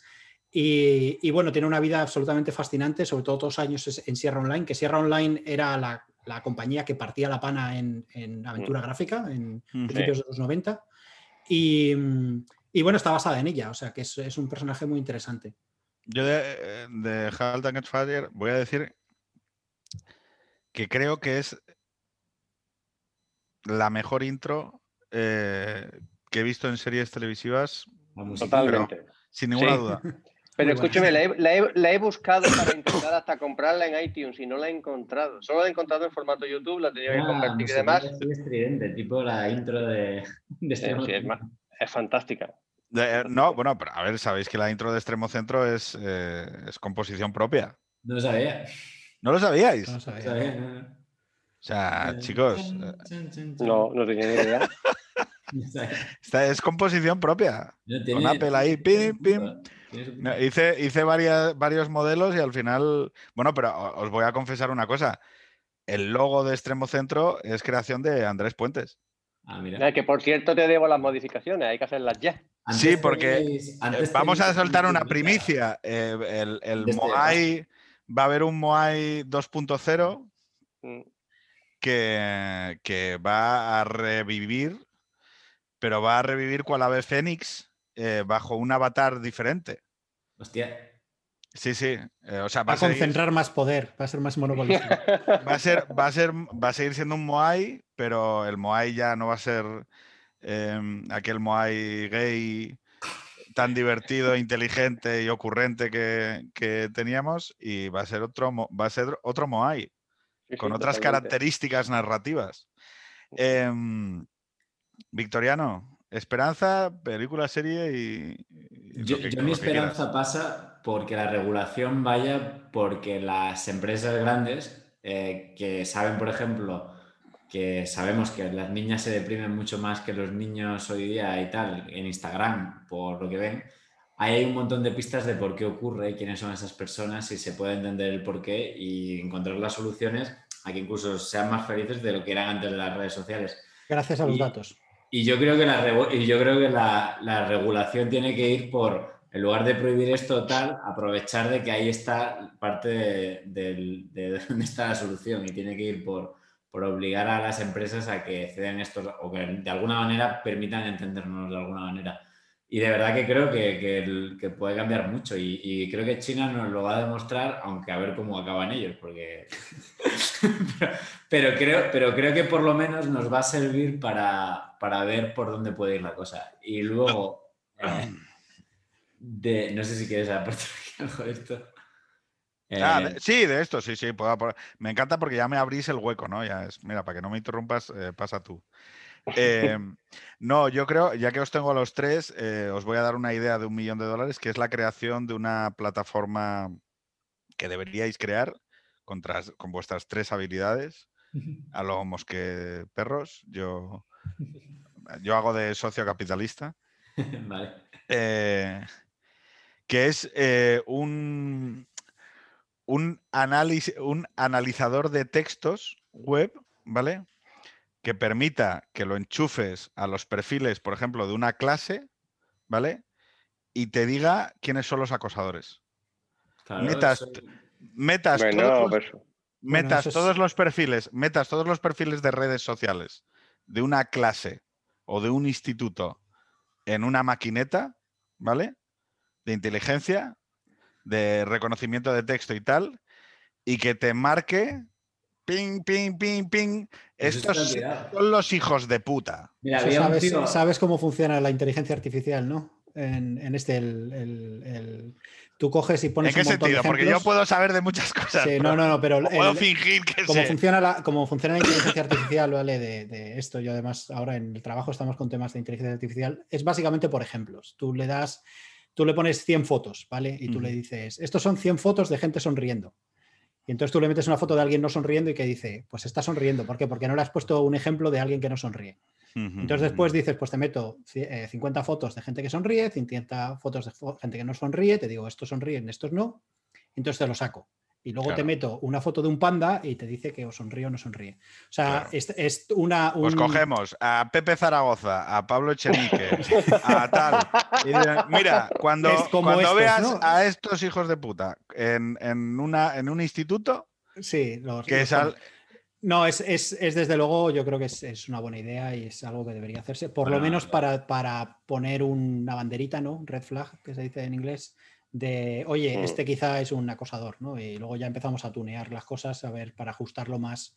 Precrimen. el análisis de las redes Lo que pasa es que empieza, empieza a ser un poco precrimen realmente. El análisis de redes sociales se inventó en los años 20 por un tío que se llamaba Moreno en Nueva York, que lo que hacía era observar a los niños y apuntar eh, con cómo se relacionaban entre ellos en la clase. Esta habla con esto, esta habla con esto. Sacaba unos grafos, unas redes, los clusterizaba y entendía quiénes eran los que se aislaban, los que se quedaban así y funcionaba de puta madre. Y esto era sin tecnología, apuntándolo, observándolo. Ya, lo, que pasa es que todo este tipo de métodos, eh, el, problema que pueden tener, y eso es una cosa también que pasa en tecnología, ¿no? que es el tema de los sesgos implícitos, mm. Es, más difícil de lo que parece, ¿vale? Muchas veces se, simplifica un poco mucho diciendo, bueno, Pero los servos también se ven súper rápidos. Si la gracia es depende, bueno, depende mucho. ¿eh? Cuando tienes un, Oye, mientras nos dedicamos a esto. Cuando queréis lo hablamos. Por supuesto, y hay formas de. Y, de hecho, ese es, un poco lo que debería ser la ciencia, ¿no? La ciencia es la la técnica que tenemos mejor para intentar corregir nuestros propios sesgos, si se hace bien, porque la ciencia no se hace sola, ¿no? Pero hay que... Contaré un caso que me deja encontrar la Secretaría de Estado de Seguridad de cómo, o sea, han visto con nuestra herramienta, por ejemplo, ahora mismo hay, a nivel europeo, le dicen a los ministerios Interior que distingan a los yihadistas, que es parecido el caso de USA, eh, que están en la cárcel, cuáles van a ser más peligrosos luego, cuando salgan de la cárcel o no, para estar más atentos. ¿Por qué? Porque ya sabéis que muchos de los que han cometido atentados han sido reincidentes y demás, ¿no? Entonces, ellos miden un montón de cosas de los presos en la cárcel. Si leen el Corán, si se relacionan con otros tal, eh, o sea, un montón de cosas, ¿vale? Y eso lo han hecho, ¿no? Y entonces luego hay un tío con expertise que dice, vale, pues este como ha pegado, por ejemplo, a un funcionario de prisiones, es más peligroso, ¿vale? y luego coges los datos, los metes y ves los que reinciden más y los que luego han descubierto que han estado a punto de cometer un atentado y te das cuenta que, por ejemplo, su actitud religiosa de cosas que tuviera y cómo les define con identidad predice mucho más que eso. ¿Qué pasa? El sesgo lo tenía el experto que decía. Claro, eso es Moneyball. Eso, es Moneyball, claro. Eso es Moneyball. Peligroso, ¿no? Vale, o sea, eh, eh, es, o sea, lo de lo que estáis hablando es de Moneyball. Es yo puedo eh, perfilar y hacer tal, y como tengo muchos, muchos datos, tengo muchos, muchos datos, tengo que entender cuál es el que correlaciona. Claro, pero luego eso, eso es difícil porque luego tienes temas de overfitting que se llama, que es que te, pareces demasiado a, lo que, a, los ejemplos que estás poniendo. O sea, no es fácil. Ojo, es una potencialidad. A cosas todavía más complejas, o sea, hacer, ¿sabes? O sea, realmente cosas causales, ¿sabes? O sea, poder montar. Vale, la segunda, la segunda idea que yo tenía, ¿vale? Es eh, una aplicación para solterones. O sea, no. No, es eh, eh, De SAI 40. No, no, no, pero no. A ver, no, no. no. Ah, solterones, no cualquier No, no, no, o sea, hardcore. O sea, quiero decir, eh, lo que hacía tu abuela y tu tía, que es que sea buscarte pareja, Celestina 2.0. sí, pero no, no desde el, o sea, no desde el punto de vista de te voy a conseguir citas para que lo hagas tú, no. No, que, tus amigos filtren a las candidatas. O sea, vamos a ver, esto antes lo hacían las abuelas y las tías en los pueblos. Y en la India lo siguen haciendo. El, chaval, el chavaluco que no se arreglaba mucho y que no había tu tía y que no se le daba bien y que que era buen paisano, o sea, que, llegaba al curro a las 8 de la mañana, que no iba al bar, que no, sé qué, pero que el tío no tenía... Para ello, para ello. Entonces, claro, ahí que necesitas a alguien que, o sea, una cosa que es... no, y sobre todo que haya un haya muy buen emparejamiento. Experto en matching. ¿eh? Eh, eh, eso también me temo que estamos intentando hacer una solución tecnológica a un problema que no es tecnológico. Pero efectivamente hay un problema social. A 100 abuelas, ¿vale? Que, que, sean buenas en el matching y que vayan buscando tal, no sé, que estás del opus, tal, pum, pum, pum, pum, pum, pum ¿sabes? Y, y, que te lo cosan bien, ¿sabes? ¿No? Tú dices que, que uses abuelas para entrenarte el modelo. Claro, la abuela, la abuela, eh, la IA y la abuela al lado. Pim, pam, que, mi nieto es el más guapo. No, yo, fuera de broma, sí que creo que hemos visto, o sea, hubo una primera ola de aplicaciones de dating, tipo match.com y demás. ¿vale? pero, eso, pero eso agudiza la. Pero, ¿Ves? Eso agudiza la. O sea, nada que sea fotos. No sé, o sea, nada que agudice la competitividad de los que tienen la tableta de, de tal. Eso es que se arregla en la vida, tío. Eso además es... Lo que, pasa es que aquí siempre el principal problema de las aplicaciones de dating es la, la, lo dispar que es el mercado. O sea, que hay infinitamente más hombres que mujeres, ¿no? Em, pero lo que tú dices tiene sentido y yo lo que decía es que hubo una primera ola de aplicaciones de dating que era que usaba gente como más reflexiva, tímida, ¿no? Que usaba internet y que era más cerebral, digamos, buscando el amor y entendían que estas aplicaciones les podían ayudar, ¿no? Pero luego Tinder es como la que ha popularizado que no lo use gente rara, ¿no? Sí. Y claro, al mismo tiempo ha popularizado las aplicaciones sencillitas muy basadas en la imagen, ¿no? Me, swipe, me gusta, no me Pero porque Tinder no va de querer casarte. Entonces yo creo que ahora, efectivamente, como son. que ya la gente no le parece raro conocerse a través de una pero al mismo tiempo la gente que es así más rollo como tú estás describiendo no se siente cómoda en esta SAT, porque es verdad que no se come en un colín. Pero entonces yo creo que es verdad que es un buen momento para empezar una de ese estilo. ahora, ahora lo que pasa a la gente es que si no se conocen a través de la app, les resulta muy raro. En, eso. si, no, si no han hecho un match previamente, eh, el, el bueno, conocerse y socializar con alguien así un poco de que estás en la cola del pan y hablas con algo tal, se hace muy raro. Oye, voy a decir mi recomendación, que esto la que acabas. que a ver, yo tengo una serie que estoy viendo. Yo te he dejado tiempo para buscar. O sea, que yo me he sacado otra idea porque pensaba que estabas buscando. No, no, no, coño, que ya la sabía. A ver, yo recomiendo eh, una serie que me recuerda mucho a otra que me encantó. La serie que recomiendo se llama eh, Rami, o Remy, espera, tenía que guardar. Eh, sí, Rami, Rami. O sea, tío, he estado 10 minutos. Ah. Rami, no, es que la estoy viendo con el nombre raro, joder. Rami, está en, en Amazon Prime. Y es de un tío de 28 añero, tal, que vive en, en New Jersey, al lado de Nueva York, de familia musulmana, tal, ¿no? Pero es típica serie no sé si habéis visto Master of None, ¿sabéis cuál es? Sí, sí, sí. Es totalmente rollo Master of None, pero en lugar de un hindú, un musulmán en Estados Unidos. Y está muy, muy bien hecha y creo que trata súper bien todos los temas, estos típicos que hablamos aquí, de entender el mundo, sociedad líquida, más multiculturalismo, más grandes urbes, más globalismo, más tal, más tecnología. Y creo que la hacen súper bien, que tratan todos los temas, además duran 20-25 minutos, es divertida, tiene un tono así como tal y es muy agradable, se deja ver bien. Creo que vamos a dejarlo aquí. Eh, vamos a convocarnos a, otra conversación posterior. Eh, me lo he pasado muy bien, he intentado hablar menos, no lo he conseguido. sí. Sí, sí, hombre, sí, sí. por todo, por todo bien. Con, inteligencia artificial los minutos que hablas. Se van a más o menos. Y pues mira, con el número de visitas. Luego entrenamos, entrenamos, hacemos uno, un, tertuliano digital que, que, interrumpa a Pedro. Exactamente. Todavía no se ha creado. No, em, muchas gracias. Si, si, algo le puedo yo agradecer a la tecnología es el enorme disfrute y placer que me da el poder hablar con gente como vosotros a través de este objeto que es Internet. Chicos, Un placer. Muchísimas gracias. Un abrazo. Buenas noches. Descansar. Igualmente. Hasta luego.